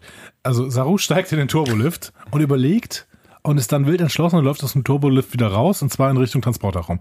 Aber die Frage ist, der Turbolift fährt mal wieder ohne Ansage Ja. irgendwo hin. Stimmt. und das ist öfter so bei Discovery. Das hat, ich, ja, ja, das hat mich auch tatsächlich gewundert. Ja. Also vielleicht gibt es ja eine Standardkonfiguration. Wenn man aus der Brücke, ra Brücke raus, dann geht's immer in Deck. Ja, aber Larry Nemeczek hat schon immer mal, der hat auf Twitter immer mal wieder erwähnt, ähm, warum fährt der Turbolift eigentlich von selbst? genau. Ich, das habe ich mich tatsächlich auch gefragt an der Stelle und äh, habe mich dann auch gefragt, wo ist er? Und äh, müsste er jetzt nicht eigentlich auch sinnvollerweise erstmal, also wie hoch ist die Wahrscheinlichkeit, dass er jetzt genau auf dem Deck gelandet ist, wo der äh, Transporterraum ist? Also irgendwie habe ich gedacht, eigentlich müsste er jetzt wieder zurückgehen in den, in den Turbolift. ja. Eigentlich schon. Aber er unterscheidet sich zwischen drei Gängen und der dritte Gang ist offensichtlich derjenige, der dann auch zum Turbo, äh, zum äh, Dings. Aber Ja. jetzt kommt mir gerade die Idee, vielleicht gibt es verschiedene Transporterräume. In dem einen steht der Typ, der so ein, so ein Visor hat, wie Jordi so ein bisschen. Und in dem, in den er jetzt läuft, da steht ja der random äh, äh, Transporter-Dude, mit- dieser Surfer-Dude, Vielleicht mit dem Tingeltangelbob-Haaren. äh, möglicherweise haben die ja auch Schichtdienste. Möglich. Oder es sind verschiedene Auf Transporterräume. jedem Deck gibt's einen Transporterraum. Ja, warum nicht? Ach, so ein Quatsch. Auf jeden Fall läuft er da straight, straight hin. Und äh, man muss an dieser Stelle aber auch nochmal sagen, wie schön ähm, Doug Jones das spielt. Ja. Weil der, der gibt uns die ganze Zeit das Gefühl, ohne dass er auch nur ein einziges Wort sagt, wissen wir, was gerade in ihm abgeht. Ne? Ja, also so ein innerer Fight irgendwie. Genau. Ja. So, ja, innerer Fight, beziehungsweise dieses, ja, ich weiß jetzt nicht, was ich machen soll, und dann ähm, fällt ihm plötzlich, so, nee, was ich machen soll, ist eigentlich völlig klar. Ich muss mich jetzt ausliefern. Ja. Es geht um meine Schwester. So. Und dann läuft er halt in Richtung Transporterraum, stellt sich auf die Plattform, programmiert das Ding auf eine Minute, hat vorher hier, wie gesagt, Tingle Tangle Bob rausgeschmissen und wird dann von Michael aufgehalten. Die zieht auch relativ schnell den Phaser. Und ähm, er hat dann aber ein Argument. Er hat nämlich das Argument, würdest du es nicht auch für deinen Bruder tun? Und dann steht sie da. Dann steht sie da. Und dann scheitern zwei Offiziere aus der Brückencrew an ihren Gefühlen und verletzen Befehle. Im Prinzip ja. Ähm, bei Michael war es eine Frage der Zeit. Ich glaube, sie hätte doch irgendwann reagiert, aber das war halt schon vom Drehbuch ein schlauer Move, dass das Ding äh, programmiert worden ist auf 60 Sekunden. Naja, da habe ich mich schon gefragt, wäre das das erste nicht gewesen, bevor Michael den Phaser zückt, dass sie einfach erstmal den Timer ausstellt? Vielleicht hat sie den Timer nicht gesehen. Obwohl, doch, sie sagt ihm Ja. ja, komm runter von der Plattform. Ne? Ja, genau. Ähm, ich fand, ich fand's, also ich fand's schön geschrieben hier, weil irgendwie wir erfahren in diesem Moment plötzlich was über die Beziehung von Spock und Michael. Und das habe ich in dem Moment nicht erwartet. Stimmt. Und es ist natürlich auch irgendwie ein, ein krasser, ein krasser Gegensatz zu dem, was wir gerade noch von ähm, äh, Saru und Michael gesehen haben in der letzten Folge. Ne? Es ist natürlich schon schon ein harter Cut, dass die beiden, die sich jetzt gerade so nah waren und sich als Familie bezeichnet haben und so weiter, jetzt gegenüberstehen. Und ähm, was in der Szene einem ja bewusst sein muss, ist, dass die sich möglicherweise nicht mehr wiedersehen. Also ne, also es, es steht ja Dis Michael hat auch schon wieder Pipi in den Augen. ja zu Recht. Ein ganz klein bisschen nur, aber. Ja. Nein, eben, ne? Ich meine, wenn der sich jetzt wirklich opfert, dann ist die Wahrscheinlichkeit ja gar nicht mal so gering, dass der äh, nicht mehr auftaucht. Genau. Ja. Und da habe ich auch kurz drüber nachgedacht, ob der mögliche, also ja, hm. Ja, aber das, das Argument war halt gut. Und, äh, und äh, bei Michael wissen wir ja, wissen wir jetzt, ja, Spock war ihr kleiner Schatten, der, sie hat ihn auch irgendwie verprellt, warum auch immer. Aber sie liebt ihn und kann sich deswegen diese Situation in Saru hineinfühlen. ja, und die hat ihn ja auch verprellt, weil sie ihn liebt. Das haben wir ja erfahren. Stimmt, richtig, genau. Ja. genau. Ich hatte allerdings aus irgendeinem Grund gedacht, dass sich Saru in sein Dorf beamt. Ich weiß gar nicht, warum ich das gedacht habe, aber ich habe es auf jeden Fall gedacht. Habe ich auch gedacht. Okay, gut, dann war ich, war ich nicht der einzige Depp. Aber eigentlich, wenn man ein bisschen drüber nachgedacht hätte, dann äh, ist es eigentlich völliger Schwachsinn. Warum, also, warum soll er sich in sein Dorf beamen? Ja, also ich meine, wo soll er sich eigentlich sonst hin beamen? Also na- nachdem wir dann halt hinterher feststellen, dass äh, die Nee, Moment mal, wie war denn das? Der ist ja erst auf dem Schiff, ne? Der ist ja erst auf dem Schiff, was dann ver- verschwindet. Ähm, also wo beamt er sich eigentlich hin? Ja, irgendwie zu den Baul. Zu den Baul. Weil Ja, es es kann ja auch sein, sein dass er auf dem Schiff beamt, weil er wacht ja irgendwo auf. ja, aber dann ist er ja schon in dieser Unterwasserfestung. Ja, das heißt, die können ihn einfach weitergebeamt haben. Weil ich habe jetzt gedacht, er beamt sich auf den Planeten und von da aus wird er dann quasi aufgenommen. Ne? Also dann äh, äh, werden die Baula schon mitbekommen und dann werden die sich den, den äh, Burschen holen. Keine Ahnung. Es ist allgemein seltsam, dass er beamen kann. Die hatten die Schilder oben und es war roter Alarm. da kann man eigentlich nicht beamen. Äh, das ist ein Punkt auf jeden Fall, ja. Das ist ein Drehbuchfehler. Das ist mir nicht aufgefallen. Aber ähm, tatsächlich, wir wissen nicht genau, wo er sich hin hat beamen lassen. Er ist auf jeden Fall irgendwie in dieser Festung gelandet. Genau, nachdem irgendwie ein Schiff ihn dahin geflogen hat und danach verschwindet er aber von äh, vom Radar quasi für die Discovery. Also die wissen dann nicht mehr, wo er ist. Genau. Ja. Stimmt, die sagen ja, dass er mit dem Schiff dahin geflogen Genau. ist, worden ist. Ja, genau, stimmt. Und dann verschwindet das Schiff vom Radar. Ja. Wahrscheinlich genau in dem Moment, wo äh, es in die Festung reinfliegt oder so. Genau. Dann haben die den irgendwie betäubt, weil der wacht, glaube ich, auf in dieser Szene, wo er zum ersten Mal in der Zelle ist. Ja, kann sein. Nun gut, auf der Brücke bemerkt man den Beamvorgang. Äh, Pike ist empört, dass es überhaupt geht bei rotem Alarm. Wie kann das sein? Er ist auf jeden Fall empört und Ja. erfährt dann von Burnham relativ schnell, dass Saru sich opfert. Ähm, und die Baul ziehen auch sofort ab. Ne? Ja. Das Signal von Saru ist dann nicht mehr verfolgbar, du hast völlig recht. Ne? Das ist, äh, die, die fliegen quasi weiter. Ja, das ist ja das, was sie wollten und offensichtlich haben sie auch sonst keinen Bock irgendwie auf irgendwelche Konflikte mit der Föderation und Genau. äh, fertig ist. Genau, ziehen sich zurück. Ähm, aber wir folgen erstmal nicht mehr ähm, Saru, sondern wir gehen ins Wissenschaftslabor. Da suchen Tilly, Ariam und Burnham jetzt nach Informationen über Kamina. Der Grund ist nämlich, Burnham hat so eine Ahnung. Die Baul haben sich, also sie sagt, die Baul haben sich so sehr um Saru bemüht, nachdem sie gewusst hätten, dass er das Waharei durchlaufen hat. Habe ich auch nicht gefühlt, ehrlich gesagt. Ich, Ich habe irgendwie nicht. das Gefühl gehabt, dass die Baul sich die ganze Zeit um Saru be bemüht haben Ja. und nicht erst, als sie gemerkt haben, dass das, das äh, Dings, das Wahrerei durchlaufen hat. Ich hatte auch eher so das Gefühl, die wollen die halt beieinander haben. So, Genau. also das ist mein Kelpianer und kein Kelpianer geht irgendwie raus. So. Ja. Irgendwer hatte uns mal, glaube ich, äh, geschrieben, ja, ersetze äh, Kelpianer mit Schweine und äh, Baul mit Menschen und du hast eigentlich die perfekten Analogien die ganze Zeit. Naja, ein ähm, Schwein mehr, oder weniger. ja, du willst aber deine Schweine beisammen halten. Ich habe keine Schweine. Ähm, genau, aber auf jeden Fall, äh, Burnham hat diese Ahnung, die das Drehbuch jetzt nicht so richtig hergegeben hat, aber sie hat diese Ahnung, dass Saru doch irgendwie eine Bedrohung für sie sein könnte. Und dann hat Ariam dann auch schnell was gefunden. In den Milliarden von Daten. Wir haben das mit schönem Chili-Humor äh, verbunden, ne? also wir finden schon was. Äh, nein, Ariam, Ja, um genau zu sein. Ja, mit wir meine ich sie. Und äh, schön, dass dann, ähm, wie die das denen zeigt. Wir wissen noch nicht, was sie zeigt, aber wir wissen, dass sie denen irgendwas zeigt. Und zwar zoomt sie das so mit der Hand rüber. Ich mache jetzt gerade eine Handbewegung, die ihr alle nicht sehen könnt, aber Sebastian kann sie sehen. Das macht, sie macht so Ja. und dann sind die Daten da. Voll praktisch. Ja. So ein bisschen wie bei ähm, Minority Report. Ich weiß immer noch nicht, was Ariam eigentlich ist. Aber sie ist, also auf jeden Fall, wir haben schon irgendwas mit Augmented gehört. Ja. ne? Also irgendwie ein augmentiertes Wesen. Was soll das sein? Ja, keine Ahnung. Augmented Reality ist ja quasi die Vermischung von realer Welt und äh, Virtualität. Ja, aber es kann ja durchaus sein, dass sie äh, äh, so viele Devices am Körper hat, dass man sie gar nicht mehr so richtig als eigentliches Wesen sieht. Aber humanoid ist und äh, so. Vielleicht ist sie humanoid. Harte. Schale, weicher Kern. Vielleicht hat sie auch nur ein humanoides Aussehen wegen der ganzen Augmented Devices. Vielleicht ist es auch eigentlich, äh, keine Ahnung, ein Blob oder so. Es ist ein Blob. Maybe. Ja, wer weiß das schon. Ja, wir wissen es nicht. Wir werden noch viel mehr über Ariam erfahren, glaube ich. Wann? Ja, keine Ahnung. Es war die erste Folge, in der Ariam wirklich was zu tun hatte. Ja, das stimmt allerdings. Ähm, auch hast du hast du äh, das das neue Merchandise gesehen, was Burnham da anhat? Stimmt, da habe ich mich auch gefragt, ha, warum ist sie denn im Schlafanzug? Wollte sie, wollte sie schon schlafen gehen oder was? Ja, ich glaube, das ist so ein so ein weißes Shirt, das trägt man genau dann, wenn man auf Außenmission geht, weil das unter jede Robe passt. Das ist so äh, eng anliegend am Körper. Wäre nichts für mich. Slim Fit. Ich, ich weiß nicht, das trägt man, aber da ist ja ein Star Trek-Zeichen drauf. Also, Ja. äh, ne, also das heißt, sobald du, sobald du dann in der Außenmission bist und deine Robe ablegst, was auch immer dein, deine Robe ist, aber es ist immer eine Robe auf jeden Fall auf Außenmission.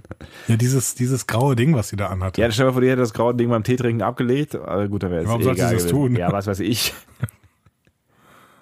Kirk würde immer immer alles ablegen, Aber er wird zerreißen, ja. Er wird Das wäre zerreißen. nicht so schlimm. um äh, zu kopulieren. Oh Gott. Eigentlich eher mit äh, zwei Fäusten äh, Halleluja. zu kämpfen. Ja, diese, diese Es wird wirklich spät. Wir zitieren schon Bud Spencer und Terence Hill. Nee, äh, Dr. Alban. Sing Halleluja. Ähm, ich hatte zwei Fäuste für ein. Nee, vier, oder? Vier Fäuste für ein Ja, Halleluja. ja, ja, genau. Die haben ja vier Fäuste. Das sind ja Bud Spencer und Terence. Hill. Ähm, willst du dieses weiße Starfleet-Shirt haben? Ich würde dir eins machen. Slim Fit? Ja, Slim Fit. Ich bin mir nicht so sicher. Alles klar. Ähm, genau, und dann sehen wir aber in der nächsten Szene wieder Saru. Der erwacht auf dem Schiff der Baul. Ähm, ich finde, dieser umgebaute Transporterraum ist hier schon sehr auffällig. Also, dass es einer ist. Ist es so? Das Ja, das ist ganz klar. ist mir nicht aufgefallen. Die, die Lichter ähm, in diesem Rundung, warum gibt es überhaupt diese Rundung? Offensichtlich, weil da drin irgendwie so ein Tümpel ist. Aber äh, diese Lichter sind alle sehr, sehr geknickt und das ist genau wie der Transporterraum aussieht. Aber gut, äh, die müssen halt die Sets mehrfach verwenden. Wie auch immer. Ähm, Serana kommt kurz nach ihm an und sie macht Saru dann sofort Vorwürfe. Warum bist du zurückgekommen? Du hast alles aus dem Gleichgewicht gebracht, denn das große Gleichgewicht war alles, was wir hatten. Ja, stimmt. Stimmt. Und dann kommen wir jetzt so langsam zu dem Punkt, äh, ah, Ja, noch nicht. ja, aber fast. Ja. Also irgendwie war Saru auf jeden Fall Auslöser für ziemlich viel übles Zeug. Ne? Das wissen wir schon mal. Ähm, aber es geht ja noch weiter. Dann kommen Drohnen an, die Saru erstmal an die Wand tackern. Und äh, kurz darauf entwickelt sich aus dem Wasser in der Mitte des Raums eine dunkle Gestalt, ein Baul. Endlich Splatter in Star Trek. Gothic eher. Ich habe mich kurz gefragt, ob das das äh, der gleiche quasi evolutionär weiterentwickelte Wesen ist, wobei es ja vor all der Zeit ist, äh, die über die wir jetzt sprechen könnten, äh, die sowohl äh, Tasha Yar, das sowohl Tasha Yar umgebracht hat, als auch äh, Captain Kirk schon beschäftigt hat. Captain Kirk weiß ich nicht. Äh, der Captain Kirk war doch hier. Ähm, nein, das war doch Horta, oder? Wie du meinst. Horta?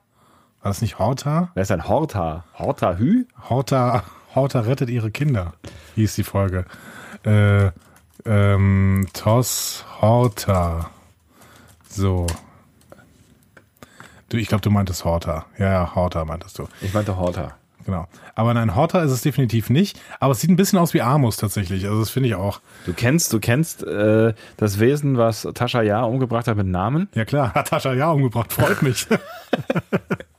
Nein, äh, das, das Wesen, was Tascha Ja umgebracht hatte, sollte, glaube ich, irgendwie die Verkörperung von allem Bösen sein, was eine bestimmte Spezies irgendwie abgelegt hat. Und dann Genau. hat es das alles in die Teergrube geschmissen und deswegen ist daraus ein Wesen entstanden. Irgendwie Ja. so war das. Ähm, und dementsprechend, nein, das ist, glaube ich, kein Baul, sondern eben Armus.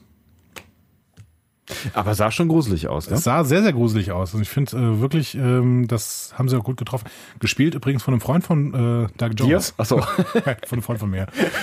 Äh, das ist ein Freund von Doug Jones. Äh, Das ist äh, Javier Botet, heißt er.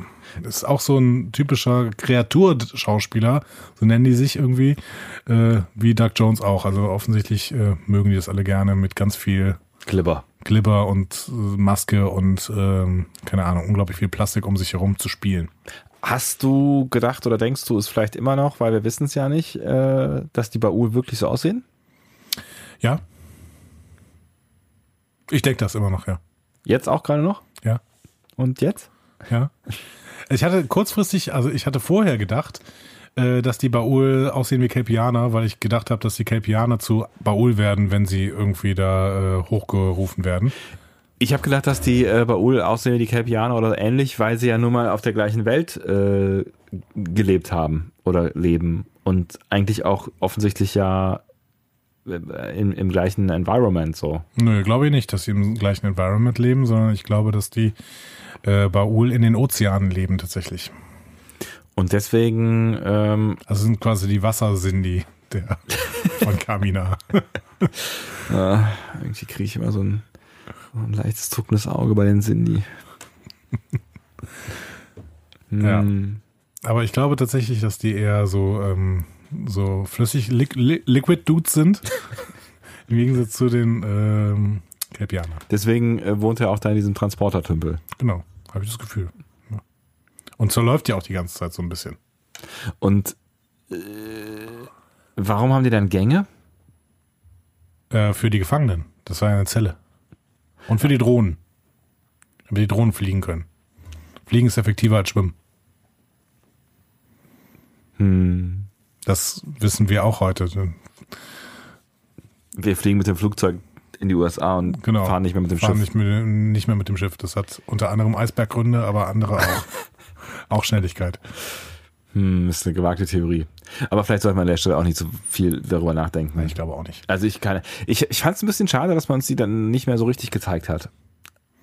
Ja, nachdem der weg war, war er auch weg. Ne? Also das hat irgendwie. Ähm, Ja, vor allen der Dingen, weil der- aufgetre aufgetreten. Genau, vor allen Dingen, aber da kann man ja am Schluss nochmal drüber reden, vor allen Dingen, weil er jetzt auch noch ein bisschen Arbeit wartet auf die äh, alle da.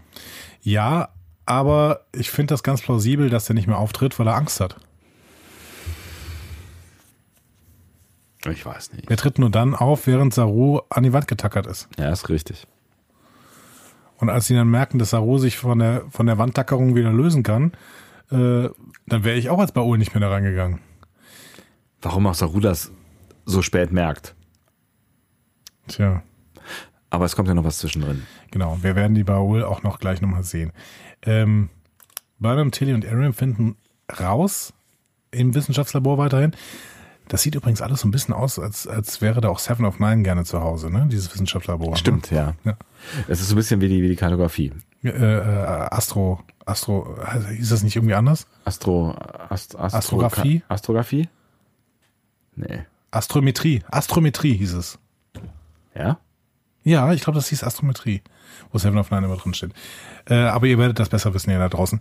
Und schreibt uns das gerne. Also die drei äh, ähm, finden heraus, dass es Zeiten auf Kamina gab, an denen es kaum noch Baul gab, sondern fast nur noch Kelpianer, die das Wahrerei durchlaufen hatten. Und dann wendete sich in dieser Geschichte plötzlich das Blatt und das derzeitige Gleichgewicht pendelte sich ein. Das heißt, die Baul waren irgendwann mal unterdrückt von den Kelpianern offensichtlich Genau. Und äh, ha- haben dann alle Kelpianer äh, abgeschlachtet, die äh, das Waharei hinter sich gebracht haben. offensichtlich oder irgendwas gemacht. Ich finde es ein bisschen schwierig, wie das hier wissenschaftlich dargestellt wird, weil eigentlich, und da mm, muss ich eigentlich später noch was zu sagen, aber ich sag's dir jetzt schon, eigentlich ist das, was wir hier mit dem Wahrerei sehen, ja keine Evolution, sondern irgendwie, ja, ich, hab, ich hatte mir irgendwann aufgeschrieben, wie man das besser nennen könnte als Evolution. Ähm, das ist eher so ein Reifungsstadium, ne, ein anderes. Und wenn es aber ein anderes Reifungsstadium ist, warum sollte diese Sphäre denn Statistiken darüber haben, wann ein bestimmter äh, Kelpianer denn dieses Reifungsstadium auch erreicht hatte? Und warum sollte man denn differenzieren zwischen Kelpianern, die im Re dieses Reifungsstadium durchlaufen haben und welche, die es nicht durchlaufen haben? Weil so eine Sphäre, die Statistiken anlegt, halt Statistiken über alles Mögliche anlegt. Ja, aber kann man das messen? Kann man messen, ob ein äh, Mensch schon die Pubertät durchlaufen hat oder nicht? Bestimmt, äh, aber keine Ahnung, du meinst jetzt auf äh, Entfernung oder sowas. Also ich finde es ein bisschen schwierig, dass uns diese Sphäre offensichtlich jede Statistik ausspucken wird, die wir gerade haben wollen. Auf Dauer. Vor allen Dingen, wenn wir Arian dabei haben, die diese Statistiken unglaublich schnell lesen kann. Ähm, keine Ahnung. Ja, fand ich jetzt an der Stelle. Ich fand's okay. Ich habe nicht weiter drüber nachgedacht. Aber wir haben auf jeden Fall äh, hier ähm, jetzt wieder eine Perspektivfrage. Ne? Also für die Baul wäre jetzt Saru das Monster. Ja. Ne? Beziehungsweise der Predator, wie, ähm, wie Burnham sagt. Ähm, ich würde jetzt noch hinzufügen, ja, der Saint of Imperfection. Ne? Mhm. Ja. Äh, schön fand ich aber, dass Burnham übrigens die Szene be, äh, startet mit einem faszinierend. Äh, tatsächlich, das ist mir gar nicht aufgefallen. Fascinating. Fascinating. Genau. Also hat sie sich mal kurz ein, äh, ein Wort ihres Bruders geklaut. Hör mal, das ist ja, pff, ist ja gar nicht aufgefallen. Das gibt's ja gar nicht. Genau, aber dann gehen wir aufs, aufs Baul-Schiff äh, zurück. Saru ist sauer ähm, auf die Baul und da lösen sich dann die neuen Spike-Ganglien und äh, schießen Pfeile auf den Baul. Ups. War ein bisschen crazy, oder? Ja, schon. Also ich Also ich glaube, wir waren alle überrascht, inklusive Saru. ja, genau. aber ähm, wir sehen, Saru, das wird noch eine schwierige Kiste werden. Ähm. Das ist schon eine schwierige Kiste. Diese ganze Kiste ist schon eine schwierige Kiste. Ja. Der Baul ist, äh, hat das so ein bisschen geahnt, ne? der ist mit dem Kraftfeld geschützt. Ähm, und ähm, der wirft dann der Spezies Kelpianer oder sie, kann, kann ja auch eine weibliche Baul sein, ne? wissen wir gar nicht. Oder irgendwas genau. dazwischen. Wirft er auf jeden Fall dieser Spezies Kelpianer vor, alles zu zerstören und damit keine zweite Chance verdient zu haben. Ähm, also sollen Sirana und Saru äh, analysiert und dann neutralisiert werden, ne? äh, was nur ein schöner Euphemismus für getötet ist. Ja. Ähm, der Baul verschwindet dann auch und die Drohnen kommen wieder. Aber plötzlich bekommt Saru dann unheimliche Kräfte, zerstört seine Fesseln, dann die Drohnen ähm, und er will jetzt das große Gleichgewicht endgültig beenden. Warum? Also ich meine, warum kann er plötzlich hier sich befreien? Was glaubst du? Ich weiß es nicht. Offensichtlich äh, werden Kelpianer, die das Wahrerei durchlaufen haben, zu üblen Prädatoren. Ja, maybe. Also ganz ehrlich, wenn äh, jetzt kann man zugute halten, Pike hat das ja nicht gesehen, was da gerade passiert ist. Ne? Ja. Aber wenn er es gesehen hatte, hätte er auf jeden Fall nicht so reagieren dürfen. Also er hätte grundsätzlich nicht so reagieren dürfen, wie er gleich reagiert. Äh, aber ähm, er hätte anders reagieren müssen. Weil das, das ist gefährlich, was da gerade passiert. Auf jeden Fall. Und ja, ja, auf jeden Fall. Ja. Naja. Ähm, Burnham hat auf jeden Fall dasselbe rausgefunden wie äh, Saru und erzählt es jetzt Pike. Ähm, also diese Nummer mit äh, Prädatoren ähm, und, und Capiana waren früher und dann Baul und sowas. Genau, ja. Auf jeden Fall wird die Discovery dann gerufen von den Baul. Nein, das ist Saru, ne, der sich aus den Drohnenresten nämlich einen Kommunikator gebaut hat. Und da habe ich ehrlich gesagt, bitte. Also vor, vor allen Dingen, indem er irgendwie zwei so schwarze Stücke zusammenschiebt. So klack, klack, Genau. fertig. Hallo? Also komm, ey. Also, und, und das geht ja noch. Es, es geht ja, Ja, gleich noch weiter. es wird ja noch wilder, ja. Also erstmal Vorschlag von Saru und Burnham. Lösen wir doch bitte bei allen Klipianern jetzt das Wahrerei auf, äh, aus und Burnham weiß auch wie, dieselben Frequenzen wie bei der Sonne in Richtung Kamina schicken und schwupps, Evolution. Ähm, klingt erstmal plausibel, ne? denn die Sonde hat ja irgendwie äh, dieses Wahrerei auch bei Saru ausgelöst und wenn man einfach diese Frequenzen da selber mal rüberschickt, müsste das eigentlich funktionieren. Klingt für mich einigermaßen in Ordnung, auch wenn Evolution das falsche Wort ist, wie ich eben schon gesagt habe. Wobei ich gedacht habe, dass ähm, nicht irgendwelche Frequenzen, sondern die Tatsache, dass diese, diese Sphäre stirbt, dieses, das Wahrerei bei ihm ausgelöst hat. Ähm, ja, aber das heißt ja trotzdem, dass sie bestimmte Frequenzen rüberschickt. Weil sie stirbt. Ja. Hm. So. Oder? Könnte sein. Was ich ganz spannend fand, ist, dass, ähm, dass Saruda in dem im ersten Moment oder in dem Moment schon auch wieder Wissenschaftler war und sehr, sehr rational. Ne? Also als, als Michael äh, ihm erzählt hat, was sie herausgefunden hat und äh, dann sagt er ja, das ist ja das, was ich gerade schon geahnt habe und so weiter. Und er geht da relativ ähm, rational mit um. Ne? Also er könnte, hätte ja auch irgendwie total emotional reagieren können, was er in dieser Folge ja andauernd tut und sagen können, nein, das ist nicht wahr, die Kelpianer sind unterdrückt und das, die waren niemals und so weiter und so fort, wir sind friedlich und tralala. Ne? Aber er sagte, ich bin zum gleichen Schluss gekommen. Ja, weil der Baul das im Prinzip erzählt. Ja, ja, klar. Ne? Ja. genau. Ähm, Und ja, weil er in einem, an einem ein, an eigenem Leib erlebt, äh, dass, dass er offensichtlich auch äh, Abwehrmechanismen in sich trägt. Aber bevor wir jetzt zur schwierigen äh, weiteren Technikszene kommen, haben wir noch diese Szene mit Pike. Ne? Es geht jetzt gerade ja in dem Moment, wo Burnham und Saru das besprechen, geht es dann nicht mehr um das Wie, sondern um das Ob. Ne? Ähm, beziehungsweise nein, es geht nur noch um das Wie und nicht mehr um das Ob. So rum. Ne?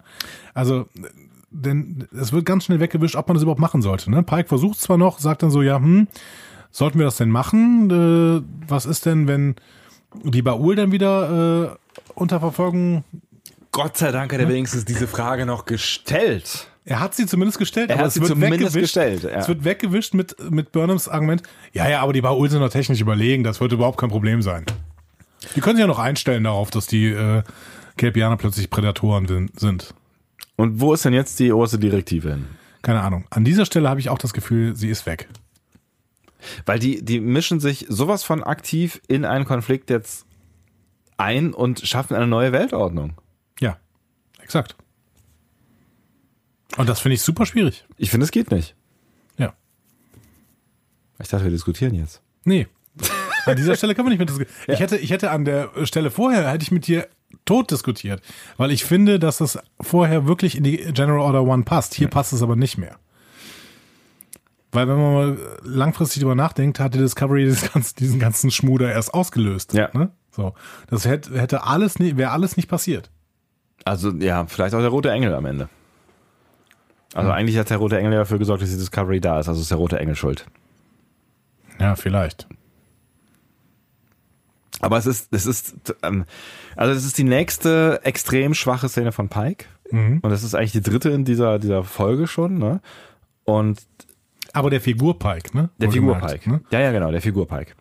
Und ähm, das finde ich echt schade, weil das ist so, äh, wie gesagt, ich bin froh, dass er es noch gesagt hat, weil wenn er es überhaupt nicht mehr gesagt hätte, dann würdest du dir nur an den Kopf fassen, aber du fasst ja jetzt auch so an den Kopf, weil äh, das, Ich, ich fand das an der Stelle ist wirklich, ich kann ja auch schon spoilern, das war für mich die schwierigste Szene der ganzen Folge, weil Pike so bereitwillig dann sagt, ja gut, äh, Saru, ähm, wir, wir machen das jetzt, haben wir jetzt gerade beschlossen und ähm, dann kriegst du das hin mit dem mit der Modulation und Saru, klar, ich hau einfach hier mit meiner Faust einmal feste gegen den Boden und stopfe dann den gerade gebauten Kommunikator da rein. Und das ähm, Das passt dann schon halt. hackt dann das ganze Baul-Netzwerk. Ja. Und zwar sofort. Ja, das, also, das ist natürlich auch Riesenbullshit. Aber Also, äh, Saru ist echt der MacGyver der, der, der Kelpianer. Der kann ja alles. Ja, der kann alles. Also, das ist Riesenbullshit, keine Frage, aber es ist, ich finde tatsächlich einfach noch schlimmer, dass, ich weiß, ich weiß noch nicht warum. Also, war, warum mischt sich Pike da mit der Discovery überhaupt ein? Also, wa- warum? Also, er hätte ja in dem Moment auch irgendwie einfach nur Saru retten können, oder? Also, was, was verspricht er sich davon oder was verspricht sich die, die Sternflotte oder also was ist, also welche Perspektive könnte man einnehmen, wo man sagt, das ist eine gerechtfertigte Aktion? Ja. Und wer sind die Aggressoren? Also das, das, da bin ich mir halt die ganze Zeit nicht so sicher. Also offensichtlich wollte uns die Folge ja auch erzählen, dass die Baul böse sind. Ne? Sonst, das war dieser Gothic-Look, das war irgendwie auch ähm, die Aktion und diese Stimme auch, dieses Ich bin dein Vater. Ne? Also es war es ist ziemlich schwierig alles. Ne? Ähm, Und deswegen hatte ich so wichtig gefunden, dass man die am Ende nochmal sieht, alle zusammen, weißt du? Dass, dass, dass dann nochmal irgendwie irgendwas passiert, dass dann irgendwie hier S- S- Serena nochmal mit dem Blob, Serena? Serena, Serena, Serena, Gossip Girl?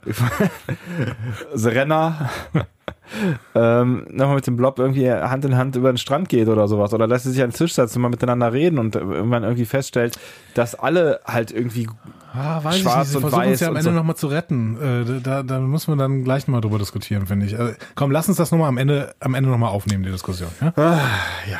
Also erstmal, äh, wir sehen, äh, Saru schafft das tatsächlich, er hackt das ganze Netzwerk und Sirena schreit dann vor Schmerz, die Monolithen glühen, auf Kamina brechen die Kelpianer vor Schmerzen zusammen. So. Hier funktioniert das übrigens, was Saru über gefühlt Tage durchgemacht hat, äh, innerhalb von wenigen Minuten. Ja. Vielleicht auch verstärkt. Äh, ich will jetzt gar nicht hier Techno- Technobabble machen. Verstärkt durch das ähm, Wahnsinns-Gadget, was Saru gebastelt nee, hat. durch das Netzwerk der Baul. ja. So. Ähm, die Baul lassen dann auf jeden Fall als Reaktion eine Festung aus dem Meer aufsteigen. Und Pike sagt, ja gut, dann äh, zielen wir direkt darauf. Hier, Reese, sofort hier Waffen drauf. Ähm, Obwohl wir ja eigentlich mittlerweile wissen, dass die Geschichte jetzt nicht für beide Seiten spricht unbedingt. exakt. Ähm, sie vermuten ja auch Saru und seine Schwester darin, deswegen ver verstehe ich das auch mit diesen Waffen nicht. Aber okay. Ähm, parallel sehen wir, Siranas Ganglien fallen ab, denn sie hat das Wahrerei jetzt durchlaufen innerhalb von ein paar Minuten, wie du sagst. Ne? Ja, ist schwierig, aber okay. Es kann einfach ein stärkerer Impuls sein. Ähm, die Baul spannen dann ein Netz und sind kurz davor, alle Kelpianer umzubringen. Genozid aus Angst vor neuen Prädatoren. Hm? Anders kann man es nicht nennen. und so ehrlich gesagt, Spike ja auch. ehrlich gesagt, wer will es ihnen verübeln? Pike verübelt es ihnen. Der sagt nämlich, Reese, rufen Sie diese Bastarde. gut, ich meine, das ist wörtlich. Ich weiß, dass er das sagt. Ich meine, auf der anderen Seite muss man natürlich auch sagen, ähm, du, äh, wir können jetzt hier nicht die, die Perspektive für die Baul einnehmen, weil die Baul unterdrücken eine, ein, ein Volk. Die Baul überlegen gerade, ein Volk äh, vollständig auszulöschen. Das geht halt auch nicht. Die Baul äh, unterdrücken das Volk vielleicht seit Jahrhunderten. Ich weiß nicht genau, wie, wie, wie lange das jetzt her ist. Das konnte man, glaube ich, nicht so richtig sehen aus dieser Zeittafel, wo Tilly da so durchscrollt. Das ist jetzt auch nicht die feine englische Art. So, ne? Es ist schon, also ich, das Problem, was ich mit den Bastarden habe von Pike, ist, dass er damit halt wieder Stellung bezieht. Das ist ein Konflikt, der geht ihn nichts an. Ja gut, er, bez er bezieht Stellung gegen den Genozid. Also da würde ich dir schon recht geben, das darf man schon machen. Aber das Problem ist eben grundsätzlich eine Reaktion der Baul, die jetzt gerade um ihre gesamte Existenz fürchten müssen, weil deren Geschichte, deren Geschichtsnarrativ sagt, das Gefährlichste in unserer gesamten Welt sind die Kelpianer. Weil die haben uns an den Rand der Auslöschung gebracht. Die haben nämlich Genozid an uns fast ge, äh, geleistet. Und deswegen haben wir, äh, wir haben es irgendwie geschafft, uns zu retten. Und wir haben irgendwie geschafft, dieses, dieses äh, große Gleichgewicht ähm, einzuführen. Und offensichtlich empfinden sie es ja auch als großes Gleichgewicht. Äh, Denn diese äh, Kelpianer leben ja auch gut. Unterdrückt. In Unterdrückt, Unfreiheit. aber gut. Sie werden umgebracht. Sie, also, Ich betone nochmal, Saru hat das Wort Paradies benutzt. ja, aber das, das kommt ja nicht hin. Also, dass, dass, dass die Kelpianer äh, da fröhlich und frei sind, ähm, das, das, das kaufe ich halt nicht. Und ähm, es ist ja auch alles irgendwie schon lange, lange her. Das heißt, man kann ja schon, schon auch einfach nochmal überprüfen, ob man die Geschichte nicht auch weiterdrehen kann und möglicherweise eine andere Form des Zusammenlebens findet. Ja. Was ja jetzt auch versucht wird. Das Ergebnis ist ja kein schlechtes. Nein. Nur das Ergebnis, Heiligt nicht die Mittel. Haben wir bei Lorca schon gesagt. so, und die Mittel ist hier die Verletzung der obersten Direktive. Und zwar ordentlich. Wir sind immer noch in der Diskussion und haben immer noch nicht die Folge zu Ende gebracht. Ist das die oberste Direktive oder ist das vielleicht sogar irgendein anderes ethisches Ding? Das ist vielleicht sogar ein irgendein anderes ethisches Ding. Also wenn, Aber auf jeden Fall ist es ethisch nicht okay. Moralisch nicht okay hier. ich weiß gar nicht genau, aber es gibt doch, es gibt doch zwei so wichtige Dinger, die immer wieder zitiert werden. Das ist doch, äh, das ist einmal die oberste Direktive und äh, noch irgend so ein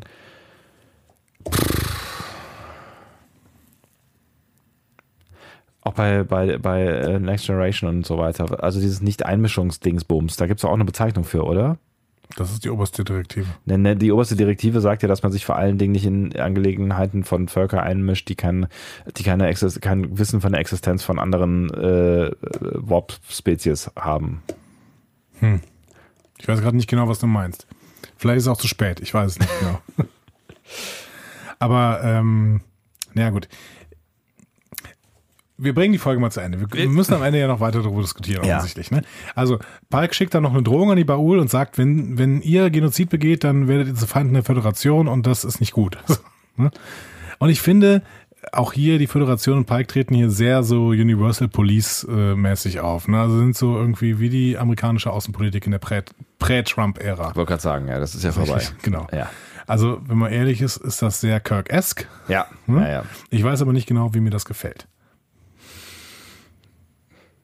Also ich weiß relativ genau, dass es mir nicht so richtig gut gefällt. Ja, aber es ist sehr Kirk-esque. Das heißt, Ja, vom Star Trek-Kanon her sind wir eigentlich relativ gut dabei. Denk mal an Kirk, der hat Landru auch zerstört. Obwohl die ganzen Leute unter Landru im Paradies gelebt haben. Rein der Aufklärung. Na, Ja, ja. Es ist auch so ein bisschen Archer-esque, das ist mein Problem. Nee, Archer, da- also da muss ich jetzt wiederum Archer in Schutz nehmen. Archer hat das, Archer hat das kapiert, dass man das nicht machen darf. Vielleicht nicht in der Cindy-Ausdehnung, aber er hat es bei dir, bei dir Doktor hat es wirklich kapiert. Da habe ich mir auch lange drüber nachgedacht. Ich habe das auch mit Björn diskutiert, kurz auf Twitter, in, in drei, drei Worten. Aber äh, na, ich finde nicht. Also ich finde, Archer hat das mehr kapiert als Pike hier. Und als Ja, Kirk maybe. sowieso. Maybe. Ah, es ist schwierig. Schwierig. Schwierig. Okay, dann gehen wir mal weiter im, im, im Text. Ne? Die Baul machen ernst, ähm, aber plötzlich löst sich ein roter Blitz aus dem All und springt in großen Abständen, bis er kurz vor dem Fenster zu Sarus und Siranas Zelle innehält. Ein roter Engel. Sieh mal einer an. Und wir sehen ihn jetzt auch genauer. Es ist eine humanoide Gestalt und ganz klar mit dem Raumanzug versehen. Es ist Iron Man. Vielleicht. Ein kleiner Iron Man. kleiner Iron Man. Und mit einem Impuls macht er das gesamte Netz der Baul kaputt. Sehr praktisch an dieser Stelle. Ja, genau. Ähm, wir sehen noch mal ganz kurz auf der Brücke der Discovery, da bemerkt man die Entwicklung, findet aber keinerlei Erklärung. also die gucken, hä, Moment, das geht alles kaputt. Ja, wir wissen aber nicht warum. Okay, Genau. gut. Kann eigentlich gar nicht sein. Ne? Es gibt irgendwie kein Magnetfeld, das in der Größe, bla, was auch Genau. immer. Genau. Und dann gehen wir wieder zurück auf den Planeten und der rote Engel löst sich da gerade wieder auf. Also explodiert quasi, ne, vor dem Fenster. Stimmt. So, sieht so ein bisschen so aus. Ja. Aber wahrscheinlich explodiert irgendwas im Hintergrund. Maybe. Sirena und Saru staunen und Sirena nennt den Engel dann auch Savior. Erlöser. Und sofort sind wir wieder voll in der Religion. Obwohl es Iron Man ist. Also wir wissen ja jetzt, also die naturalistische ähm, Begründung für dieses Wesen bietet sich ja jetzt mehr, mehr und mehr an. Ja, das wird ja dann später auch gesagt. Ja, und allein schon, weil es erscheint ja auch nicht, es springt ja definitiv dahin. Das sehen wir ja. Ja. Ne? Also der rote Engel ist kein Engel. Das kann man an der Stelle, glaube ich, festhalten mit relativer Sicherheit, ja. Genau. Mehr wissen wir wahrscheinlich noch nicht. Okay, äh, gehen noch kurz auf Kamina, da treffen sich viele Kelpianer äh, aus Sarus Dorf am Strand. Alle staunen, aber Sirena beruhigt sie ähm, und sagt, dass sie nun keine Angst mehr haben müssen. Also Sirena und Saru sind auch irgendwie an diesen Strand gekommen. Ich weiß nicht, sind sie wahrscheinlich geschwommen, ne? Ja, könnte sein. Wie, wie auch immer, aber sie sind trocken, ne? Ja, nicht so viel drüber nachdenken wahrscheinlich. Nicht so viel drüber nachdenken, genau. Habe ich tatsächlich auch nicht gemacht in äh, dem, dem Moment. Ich habe über viele andere Dinge nachgedacht in diesem Moment. Ja. Ähm, Die, übrigens können sie auch keine Angst mehr haben, ne? weil sie ja diese Dinger. Die genau, sie zeigen dann auch so hier, wir Genau. haben die Ganglien in der Hand, was ist damit los? Ja. Ne? So, ja. ähm, ja, und dann kommt diese schöne Szene. Tyler und Pike treffen sich in der Messe. Und ich muss dir schon, ich muss dir vorher sagen, das war neben der, nein, es war, es war die Lieblingsszene für mich äh, in dieser Folge. Mhm.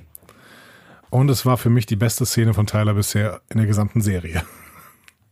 Respekt.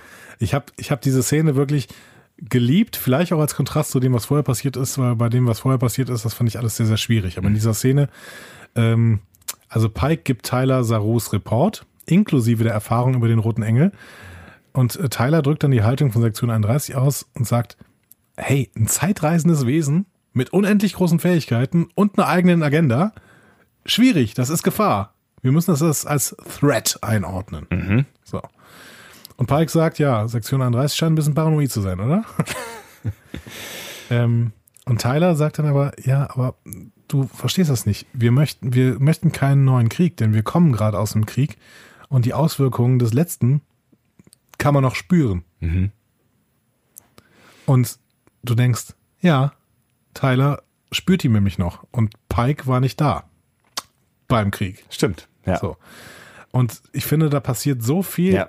so viel Ungesagtes in dieser Szene.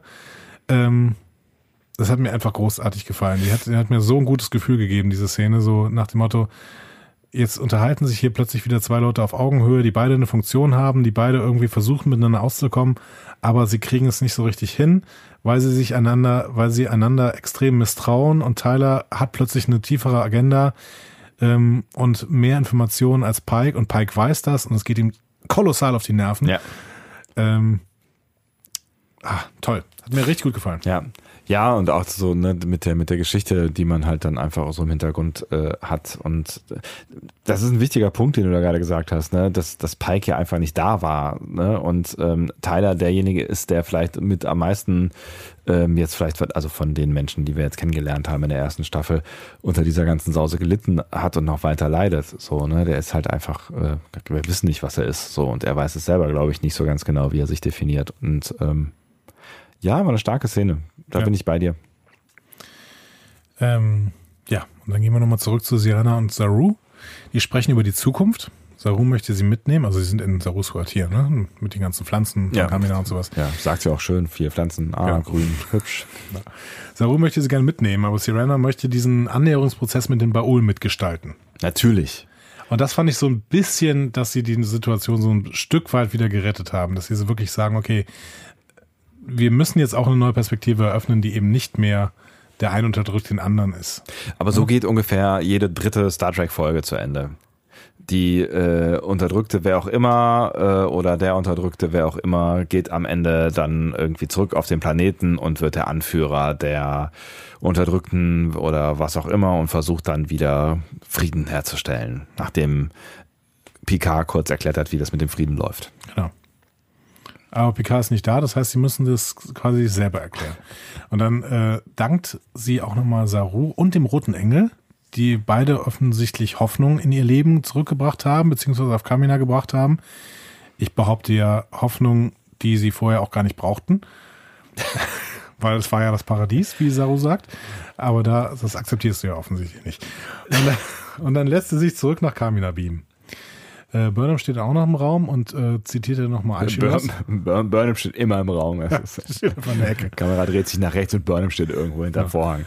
Und sie zitiert Aeschylus, ähm, äh, also den, den, den Urvater der Tragödie quasi, ne? mit dem Zitat, wer lernt, muss leiden und selbst in unserem Schlaf kann der Schmerz nicht vergessen, Tropfen für Tropfen auf das Herz. Ja. Burnham will auf jeden Fall jetzt für ihren Bruder da sein, sie will nach Hause, sie will nach Vulkan. Das kam ein bisschen aus dem Nichts. Ja, man weiß nicht genau warum. ja. Also vor allen Dingen nach Vulkan. Ich weiß, warum will sie nach Vulkan? Ja, Offensichtlich will sie zu Papa. Und die Erfahrung, die Saru jetzt gerade mit seinem Zuhause gemacht hat, war ja doch auch eher kompliziert. Also das ist, also da hat sich ja mehr, also weiß nicht so genau. Nee, er hat sich für seine Schwester eingesetzt und das hat sie daran erinnert, dass sie sich auch für ihren Bruder einsetzen muss. Aber der ist halt nicht auf Vulkan. Ja, deswegen Deswegen habe ich gedacht, okay, der will jetzt zu Papa und Mama, ist okay. Vielleicht hat sie auch einfach nochmal über die Frage von Tyler vom Anfang nachgedacht, ne? ob sie nicht doch noch irgendwie irgendwas weiß oder ob es nicht einen besonderen Ort gibt, äh, wo Spock immer rumgehangen hat irgendwie. Und dann hat sie gedacht, na, der Felsen, da, damals, hier, überm Wasser. Gibt's auf Vulkan eigentlich Wasser? Ich habe noch kein Wasser gesehen. Hm, weiß ich nicht.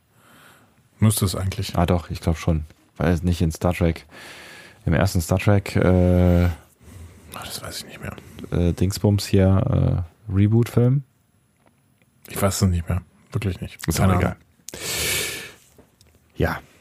Naja gut, dann fliegen wir halt nach Vulkan. Sie wird vermutlich in der nächsten Folge Pike irgendwie dazu bringen, dass äh, sie nach Vulkan fliegen, weil Pike hat ja eh nichts mehr zu sagen auf seiner Brücke. Also ich glaube, wir werden in der nächsten Folge endgültig Spock sehen. Das habe ich aber ja schon länger angekündigt. Du hast ihn für Folge 6 angekündigt, der war nicht Nein, für drin. Folge 7, habe ich immer gesagt. Weißt du da mehr als wir? Nein, aber es ist mittlerweile so, ein, so eine große urbane Legende im Netz, dass äh, in Folge 7 Spock kommt. Und ich, ich glaube das auch weiterhin. Ist das irgendein Insider? Ist die 7 die vulkanische Zahl? Weiß nicht. Na gut. Na gut. Ähm, ah, ich weiß nicht, wie lange wir noch darüber diskutieren müssen, über diese Folge. Irgendwie. Ich, sie hat mir große Rätsel bereitet, tatsächlich, weil ich. Und es ist so schade und so unnötig, weil ich finde, die letzten zehn Minuten vielleicht haben diese Folge zersägt. Diese Folge, die eigentlich gar nicht so scheiße war und diese Folge, die man, die man hätte echt deutlich anders zu einem Ende bringen können. Nicht die letzten zehn Minuten, sondern äh, im letzten Drittel der, der, die ersten zehn Minuten des letzten Drittels. Weil ich, wie gesagt, ich fand am Ende diese Szene zwischen Pike äh, und Tyler fand ich großartig. Ja, also das ist, ich gehe jetzt auch nur auf die Capiana-Story. Ja, ne? genau, okay. Und, ähm, und, und Pikes Rolle, so, das, das war halt, ja, das war halt Müll. Es ist halt total, also das, es ist ein, offensichtlich ein sehr komplexer, äh, ein sehr, ein sehr, ein sehr komplexer Konflikt, der auch uralt ist. Das ist so ein bisschen so, als würde, würde äh, Pike über Israel schweben und mal eben kurz den äh, äh, Konflikt da lösen wollen, ohne überhaupt einen Plan davon zu haben, was da eigentlich über Jahrhunderte passiert ist. So. Ja. Also er hätte nicht zustimmen dürfen. Das ist halt das Problem, ne? Also er hätte nicht zu, weil Sarus Motivation ist ja klar. Aber Und die ist einleuchtend. Also Sa Ja. Saru ist da natürlich ganz, ganz, ganz logisch unterwegs. So. Aber Burnham auch, ne? Also Burnham und Pike dürften eigentlich nicht zustimmen. Und die stimmen beide sofort zu und sagen, ja komm, und jetzt äh, verändern wir die Geschichte des Planeten. Und es das- gibt keine Rechtfertigung. Also sie erklären es mir halt nicht. So, also sie erklären, also sie, sie erklären ja nicht mal so richtig, äh, so von wegen, ja, dann können wir wieder für ein neues Gleichgewicht sorgen oder dann können die ihren Doch, Konflikt. das machen sie ja schon. Ja, aber und das, nicht- aber das ist das, was ich die ganze Zeit sage. Ich finde schon, dass das angedeutet wird an, an einigen Stellen. Sie versuchen das an der Stelle äh, zu sagen, wir werden versuchen, ein neues Gleichgewicht darzustellen. Pike darf nochmal sagen, ja, aber ist das nicht, ist das nicht blöd jetzt, wenn die Kelpianer wieder die Baul fressen? Und Burnham sagt ihm ganz klar, nein, die Baul sind äh, technisch viel, viel begabter als die Kelpianer. Die Kelpianer haben nämlich gar keine Technik. Und dementsprechend wird das so schnell keine Gefahr werden. Und da hat sie ja auch recht, sie hat ja einen Punkt. Die Baul können sich jetzt auch darauf einrichten. Die können jetzt schon sagen, okay, wir warten erstmal ab, was machen denn die Kelpianer da unten? Wir haben ja unsere super Abwehrkräfte, ähm, die selbst gegen die Föderation standhalten würden, mit diesen Riesenraumschiffen. Ne? Die sind ja auch viel, viel größer als die Discovery und die Discovery ist schon ein großes Raumschiff. Ja, aber trotzdem. Also ne, im, im Worst Case wird's ein, wird's ein Burger, ein Burger, ein Burger, Ein Burgerkrieg, lecker. ein Bürgerkrieg, den die Föderation da ausgelöst hat. Ja. Ich finde ja auch, Pike hätte nicht so handeln können, aber es ist jetzt auch, es ist jetzt auch nicht so tragisch alles. Also im, im Resultat. Aber du hast recht, ne? der, der, der Zweck ist eben das Problem. Und wenn der Rote Engel nicht gekommen wäre, dann hätten, hätte die, wäre die Föderation schuldig daran gewesen, dass alle Kelpianer tot gewesen wären. Denn ohne die Föderation wäre da nichts passiert. Ja, aber ich meine, ohne den roten Engel wäre die Föderation nicht da gewesen. Ja. ich, ich fand, also ohne das Eingreifen der Discovery und ohne das Signal hätte es hier keine Rettungsaktion bedurft. Ne? Und das finde ich auch noch eine, eine ganz interessante Kiste an der Stelle. Ne? Denn ähm, wir diskutieren, wir lassen Pike und Tyler die ganze Zeit diskutieren, ruft der Engel denn zur Rettungsaktion oder schafft der Engel eine Katastrophe und äh, die Discovery fliegt ihm hinterher und rettet? So. Beides möglich. Wir wissen aber hier, ohne dieses Signal hätte es keine Rettungs Rettungsaktion gegeben. Ja. Es hätte einfach auch keiner bedurft. Denn dieses große Gleichgewicht mag unfair gewesen sein. Das willst du mir ja die ganze Zeit klar machen. aber es funktionierte. Es war ein Paradies für beide. Nein, es war kein, Spezies. es war kein, es war kein, kein Paradies für die, also ich glaube auch intern nicht. Also du willst mir ja klar machen, der, der, der dumme Kelpianer, der nichts von der großen weißen Welt weiß und äh, schön gläubig ist, dem geht's gut. Das Der- ist, da- das ist das, was. Äh, Aber das Paradies, selbst das Paradies in der Bibel hat diese dunkle Seite, dass man halt nicht von diesem Baum essen darf. Opium fürs Volk. ich will das ja nicht unterstützen. Ich will ja nicht sagen, das ist alles total toll, aber es ist in gewisser Weise ein Paradies. Und das sagt Saru wortwörtlich. In gewisser Weise ist das hier ja auch ein Paradies. Okay, also ich bin auf deiner Seite, wenn du jetzt irgendwie sagst, es ist halt eine, eine, eine Welt, die sich für sich eine Art und Weise geschaffen hat, wie sie koexistieren kann. Ähm und bis dahin äh, ist alles fein von der Außenperspektive, weil eigentlich darf die Föderation da sich nicht einmischen. So. Jetzt ist natürlich immer so diese Ethikfrage, ne? Was, ich weiß nicht genau, was, was Picard gemacht hätte oder was Cisco gemacht hätte oder was Janeway gemacht hätte, wenn wir da jetzt halt, äh, wir haben da halt eine, eine Spezies, die, die gefoltert wird, die ausgelöscht wird, die gejagt wird, so, ne? Die unterdrückt wird, ganz äh, äh, augenscheinlich so. Und eigentlich müsste die Föderation in dem Fall sagen, ja, mein Gott, dann ist es so, wie es ist. Ähm, können wir jetzt auch nicht ändern. Aber ich könnte mir schon auch gut vorstellen, dass ein Janeway, ein Cisco oder ein Picard da auch gesagt haben, aus ethischen Gründen hätten, aus ethischen Gründen ähm, können wir das nicht zulassen. Obwohl das auch Bullshit gewesen wäre. Wie reagiert denn Cisco auf Tosk, den Gejagten? Und auch, und auch bei. Voyager gibt es doch diese Raubtierrasse, die Herogen. Stimmt, ja. Wie, wie, wie reagiert denn Cisco auf Tosk? Ja, Er will Tosk, Tosk, glaube ich, Asyl geben, aber Tosk will weiter flüchten, weil er halt die, die, äh, Tosk verlässt auf jeden Fall DS9 hin, Ja. am Ende wieder, weil äh, der ist ja auch so ein bisschen einsilbig. genau. Und der will halt wieder der Gejagte sein. Ja, Und das ist vielleicht auch der große Unterschied. Die, die ähm, Kelpianer wollen in dem Moment, wo sie ihr Schicksal kennen, sich nicht, sich nicht mit diesem Schicksal beugen. aber sie kennen ihr Schicksal ja nicht. Saru kennt ihr Schicksal. Aber Saru ist ein Kelpianer und der hat Kontakt mit der Föderation aufgenommen. Das heißt, im Endeffekt ist die oberste Direktive dann schon im Prinzip vorbei. Denn was ist der Unterschied zwischen, also wenn man mal ehrlich ist, was ist der Unterschied zwischen Saru und Saffron Cochran? Jetzt kann man natürlich argumentieren, wenn du, wenn du, wenn du in die Richtung gehen willst, kann man natürlich argumentieren, im Prinzip ist es Saru, der der Auslöser ist für all das, was auf äh, Kamina passiert.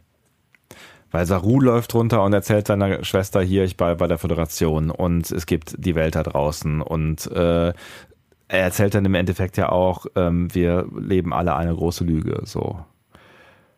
Und dadurch ist Pike gezwungen, den Konflikt zu lösen, der dadurch entsteht. Ja. Aber das sagen sie halt so nicht explizit.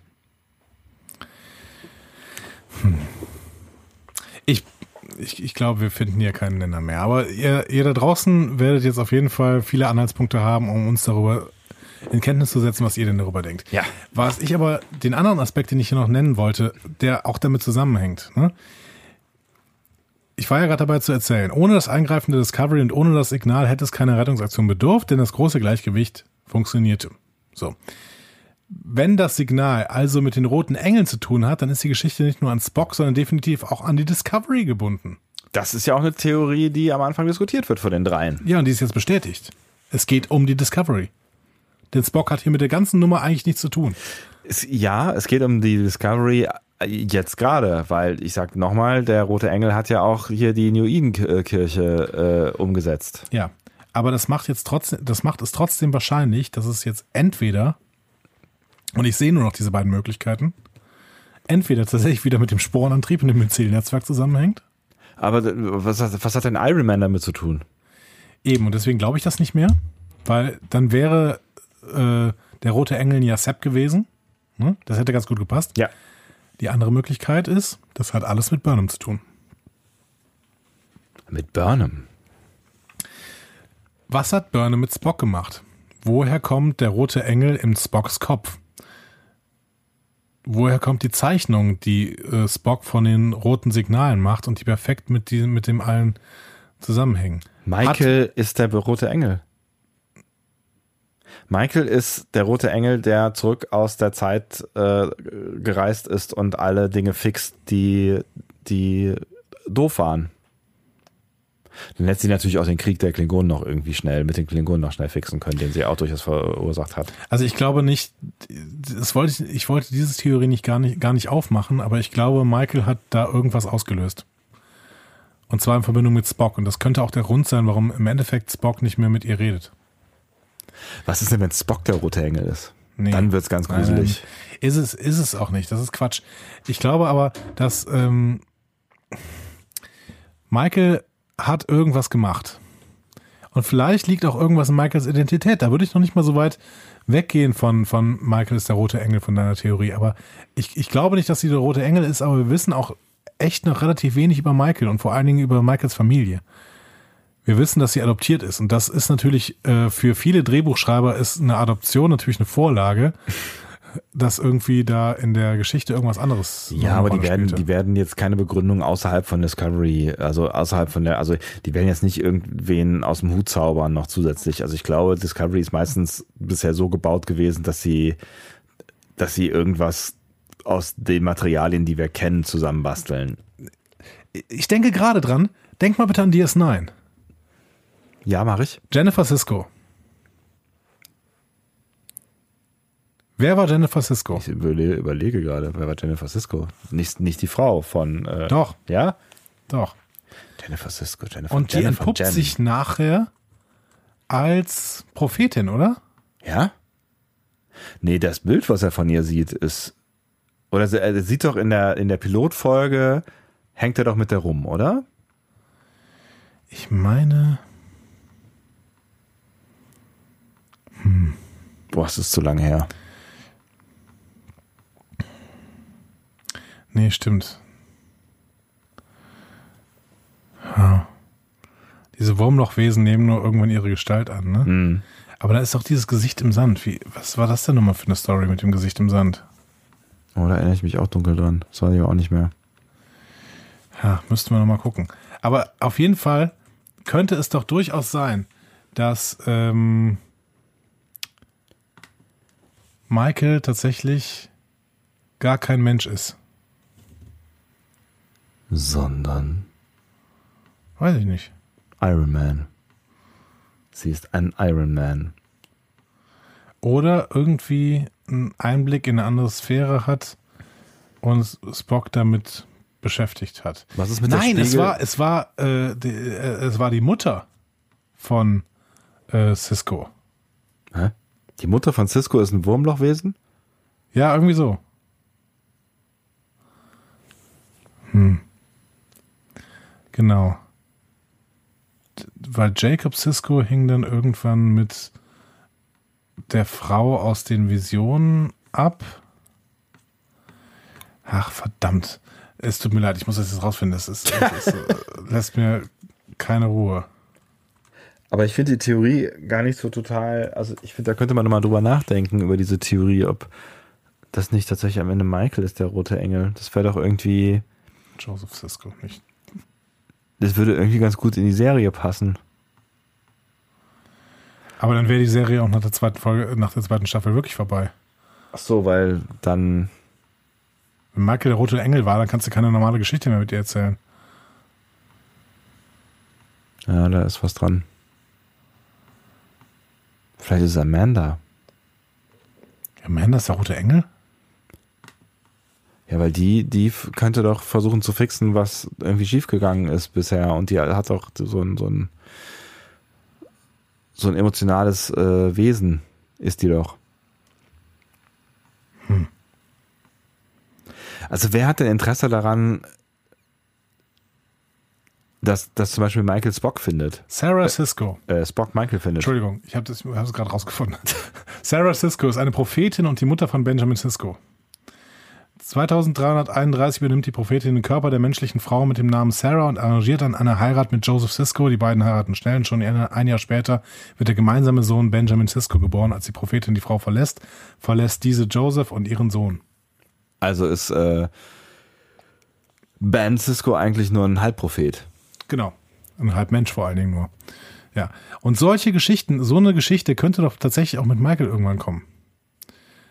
Weil, also nochmal, wie komme ich auf die These? Die, ich, auf die These komme ich, weil dieses rote Signal definitiv etwas mit der Discovery zu tun haben muss. Denn ansonsten wäre es jetzt nicht über Kamina erschienen. Denn auf Kamina gab es kein Problem, bis die Discovery angekommen ist. Ja, jetzt. Also ja, jetzt hat es irgendwas mit der Discovery zu tun. Aber wie gesagt, ne, es hat ja auch schon andere Ziele, die mit der Discovery nichts zu tun hatten. Ja, aber die Discovery war auch da, deswegen äh, ist es ja, das, du, du musst da ja vierdimensional denken, Marty.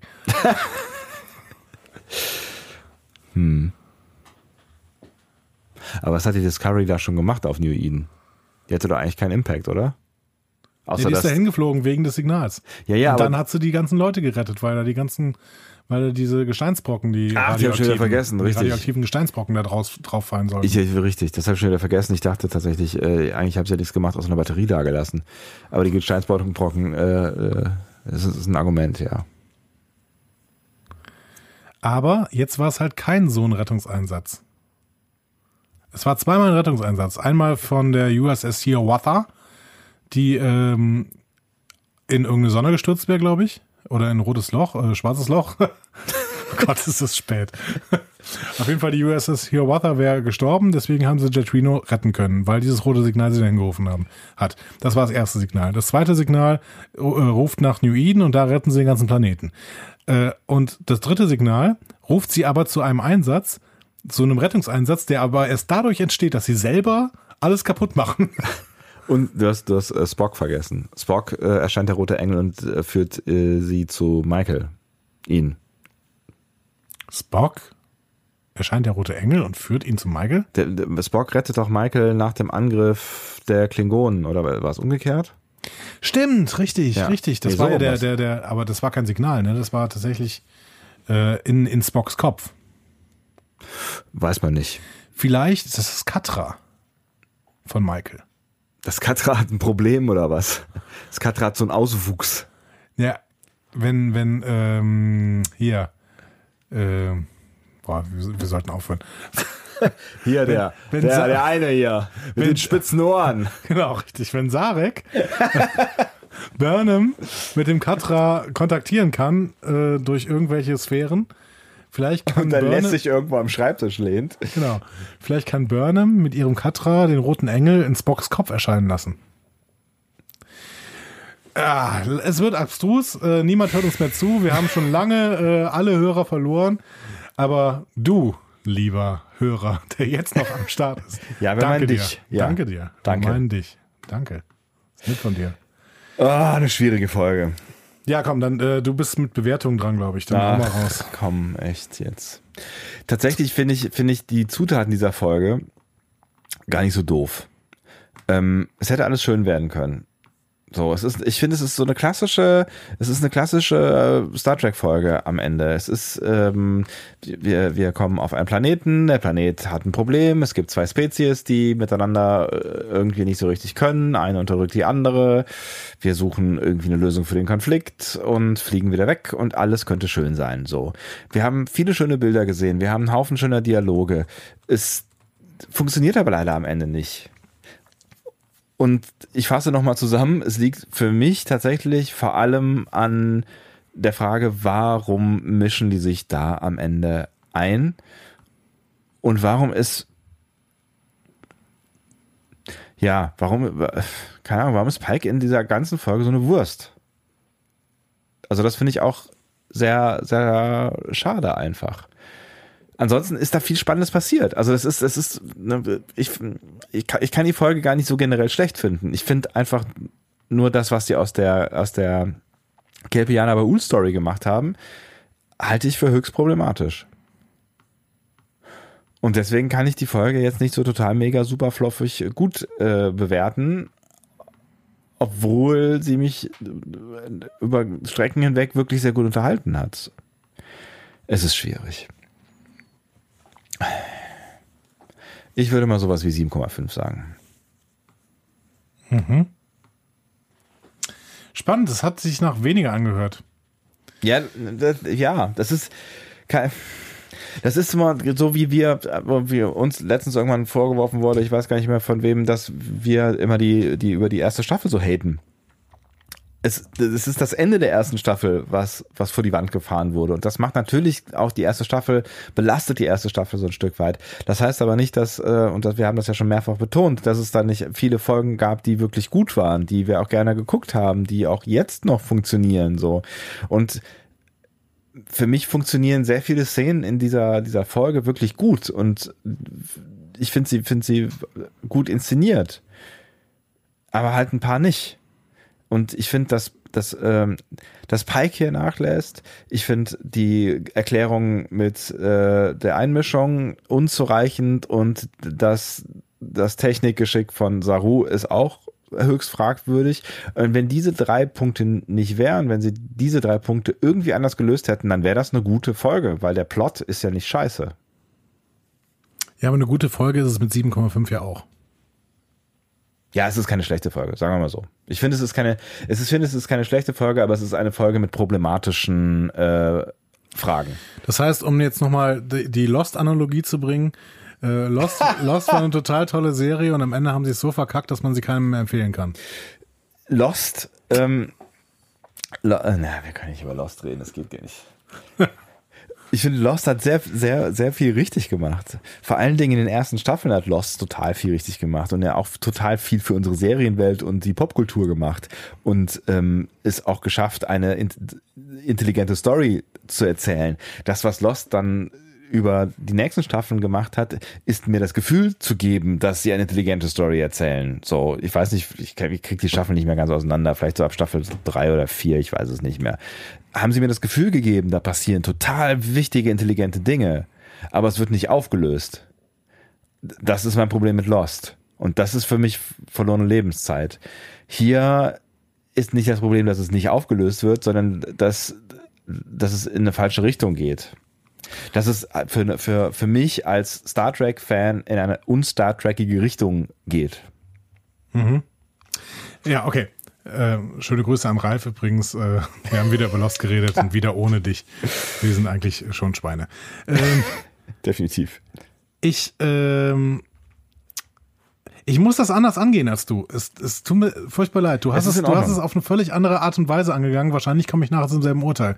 Weil das ist das Urteil, was ich mir vorher aufgeschrieben hatte. Ne? Ich hatte mir vorher gesagt, das wird eine 7,5. Ähm, ich muss das aber anders begründen. Ich habe diese Folge gesehen und hatte unfassbar viel Spaß daran. Mhm. Ich fand diese Folge richtig, richtig toll. Die hatte ein gutes Pacing, die war gut durch. Äh, durchgespielt. Sie war vor allen Dingen ganz, ganz ruhig mhm. an ganz, ganz vielen Stellen. Die war so ruhig, wie ich Discovery eigentlich nicht kenne. Mhm. Ne, die hat sich ganz viel Zeit gelassen, um ganz, äh, um, um schöne Gespräche zu führen.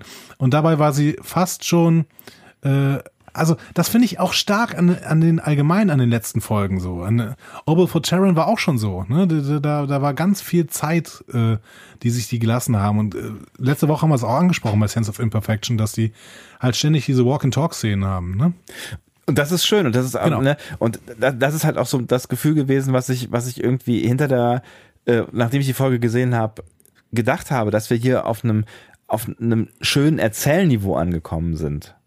Aber das ändert halt nichts an. Aber äh, ich Ja, lasse, äh, nee, rede genau. weiter. Und jetzt ja. denke ich seit 36 Stunden, seit ich diese Folge Ja. gesehen habe. Und drei Stunden davon reden wir jetzt hier. Seit 36 Stunden denke ich über die oberste Direktive nach und denke darüber nach, was hier noch ging und was nicht mehr geht und ob es nicht mehr geht, weil im Endeffekt es ja auch gute Gründe gibt, warum man hier die oberste Direktive eben nicht walten lässt. Aber es gibt eben auch, es gäbe auch gute Gründe und das ist ja das, was ich dir immer versuche zu erzählen, ne? Paradiesgeschichte und sowas. Es gäbe auch gute, äh, gute Gründe, die oberste Direktive eben zu, bein, äh, zu, zu berücksichtigen.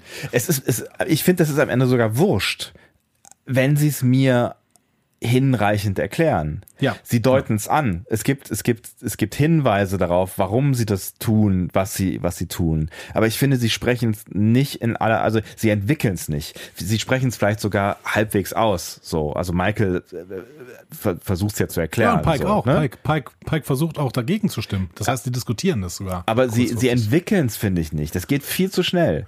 Weil das ist, das ist ja schon irgendwie. In TNG hätten die im Bereitschaftsraum gesitz, gesessen und hätten da drei Minuten drüber ja, aber die hatten diskutiert. halt keine Zeit. aber die hatten ja vorher die ganze Zeit Zeit. Ja, da haben sie es ja auch diskutiert. Da haben sie doch drüber gesprochen. Das heißt, also ich sch schwank, ich, ich schwanke wegen diesem, wegen diesem Ausritt, als plötzlich alle Saru zustimmen, ja, stimmt, wir müssen jetzt hier versuchen, äh, die Geschicke des Planeten wieder völlig umzudrehen.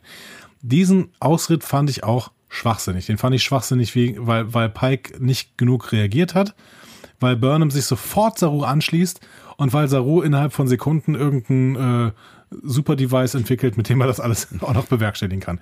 Und deswegen fand ich diese zehn Minuten echt schwachsinnig. Ähm, das Problem ist, dass ich trotzdem Spaß hatte daran, das zu sehen und ich hier einen Effekt von dieser Folge habe, nämlich dass ich seit 36 Stunden über eine philosophische Frage nachdenke. Ne? Und das finde ich toll. Das heißt, ähm, ich lande hier irgendwo zwischen, das ist doch Star Trekig, Star Trekig gesehen ist das totaler Mist. Und dann lande ich bei einer 5 oder sowas, weil der Rest der Folge halt toll war. Und weil äh, es wirklich nur um diese 10 Minuten geht, die absoluter Mist waren. Star Trek gesehen. Oder ich lande bei einer 9, weil wenn ich das doch akzeptiere und wenn ich das mitgehe, diese Argumentation, es ist keine Argumentation. doch, es ist ja wohl. Natürlich ist es eine Argumentation. Pike sagt, können wir das tun? Und Burnham sagt, ja, wir können das tun. Das sind 20 Sekunden. Selbst wenn die, selbst wenn die Enterprise Sie haben halt nicht eine, mehr Zeit. Auf, auf, eine, auf, eine, auf eine Feuerwand zufliegt und irgendwo läuft ein Countdown runter, dann gehen die trotzdem in den scheiß Bereitschaftsraum und setzen sich zusammen und suchen nach einer Lösung. Und im Hintergrund sagt jemand, oh, wir müssen uns beeilen, es ist gleich soweit. Und dann sitzen die da und diskutieren das aus. Die hätten das nur kurz ausdiskutiert. Es hätte ja nicht lange, ge sie hätten drei Argumente austauschen können. Einer hätte sagen müssen, aber können wir uns da, da einmischen so richtig und ist das dann aber ja, hier in dem Fall ist es und ist es wichtig und bla. Fallhöhe. Sie hätten irgendwie, sie hätten mir klar machen müssen, dass, dass das, was sie da gerade tun, durchdacht ist. Und das haben sie durch diesen kleinen Mini-Dialog bei mir nicht hinbekommen. Aber sie müssen noch eine Ad-Hoc-Lösung finden. Und die, wenn die Enterprise in so einer Ad-Hoc-Situation, ey, es sind noch zehn Sekunden, bis hier alles um die, über die Luft, äh, äh, in die Luft geht, lass uns doch mal in den Bereitschaftsraum gehen und einen Tee trinken. Das ist doch scheiße. Das haben die bei, bei, bei, bei Next Generation immer gemacht. ja, aber das ist doch Quatsch. Aber du kannst auch nicht, du kannst auch nicht in einer, in einer Ad-Hoc-Situation über das Schicksal von, von einem ganzen Planeten von zwei Völkern entscheiden.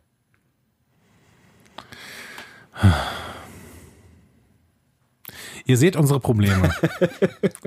Ihr seht diese Probleme, die kriegen wir jetzt auch nicht mehr gelöst. Vor allen Dingen ist es, keine Ahnung, 0 Uhr 16 ist es jetzt. Ach du Schande. Das ist korrekt. Ähm, ja, ich habe mir vorher die 7,5 aufgeschrieben. Ich werde jetzt auch dabei bleiben. Wir bewerten das jetzt beide mit 7,5. Ich bin gespannt, wie ihr das denn aufnimmt. Weil im Prinzip, wir hätten hier auch tatsächlich eine 4 geben können, wir hätten hier eine 5 geben können. Ähm, wir hätten hier aber auch eine 9 geben können, wenn wir das Ganze so akzeptiert hätten, wie Pike uns das erzählen möchte. Stellen wir uns einfach nur an? Habt, habt, ihr, habt ihr vielleicht weniger Probleme damit gehabt?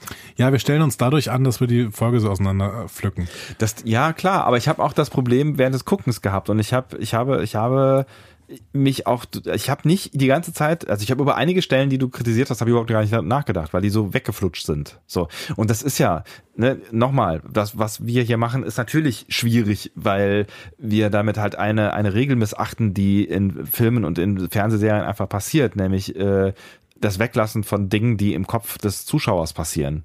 Ne, durch gezieltes Weglassen kannst du auch Geschichten erzählen und das macht's halt kaputt, wenn du anfängst, das zu hinterfragen und genau anzugucken und umzudrehen. Aber wenn ich was weglasse und ich bleib dran hängen, dann ist es scheiße erzählt. Und diese Folge ist zu 90 Prozent gut erzählt. Aber ich, für mich ist der Part scheiße erzählt. Ja. ich stimme dir ja zu.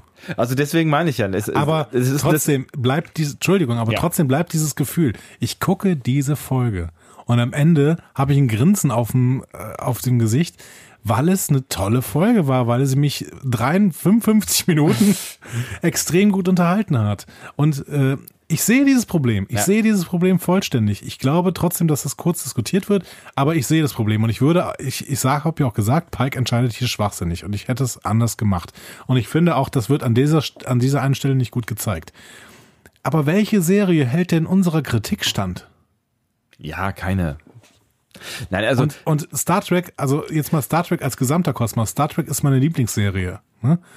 Und Discovery gehört dazu. Und ich genieße es, jede einzelne Folge gerade zu gucken. Und ich ärgere mich überhaupt nicht mehr so wie äh, Will You Take My bei Will You Take My Hand oder am Null. besten noch What's Past is Prologue, was, Null. was, wo, wo, wo Lorca plötzlich, keine Ahnung, zum, zum Lex Luthor der, der, der, der Discovery wird oder so. Nein, null. Das ist ja auch das, was ich meinte. Ich habe auch den, den Fernseher ausgemacht und gedacht, so, das ist echt toll, auf welchem Niveau wir ja gerade unterwegs sind. Und das ist, das ist meilenweit davon entfernt ähm, von, von dem Auf und Ab der ersten Staffel.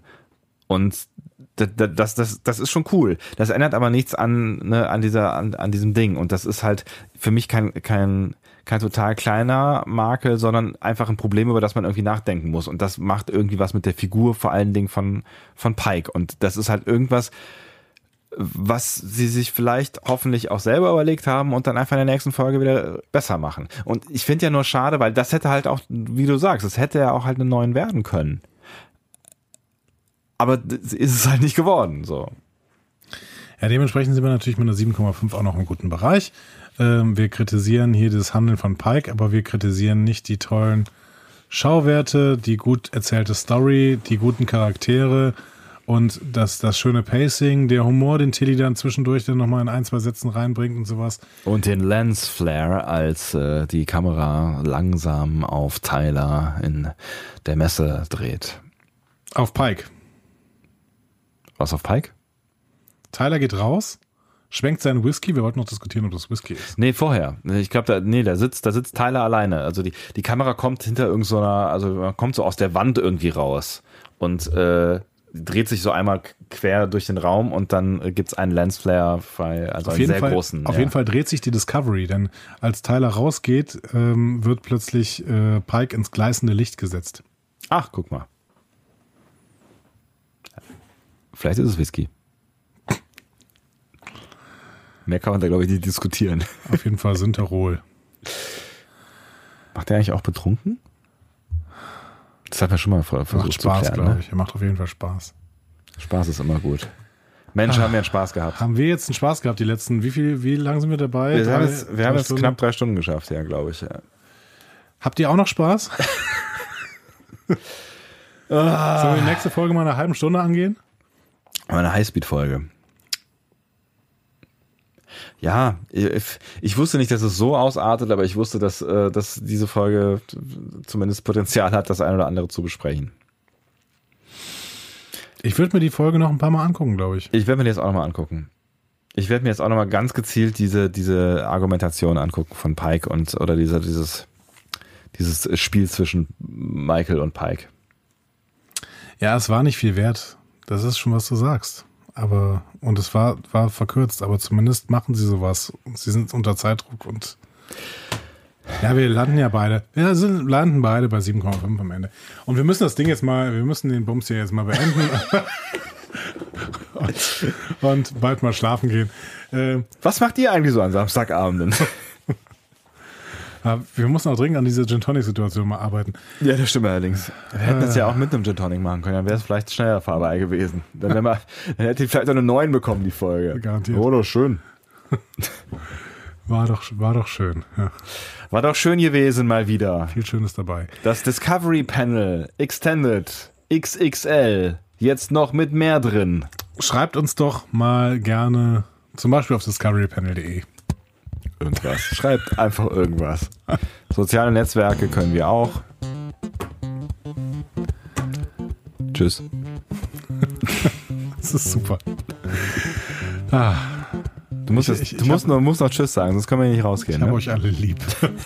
Tschüss. Gott, oh Gott. Gruppenhack.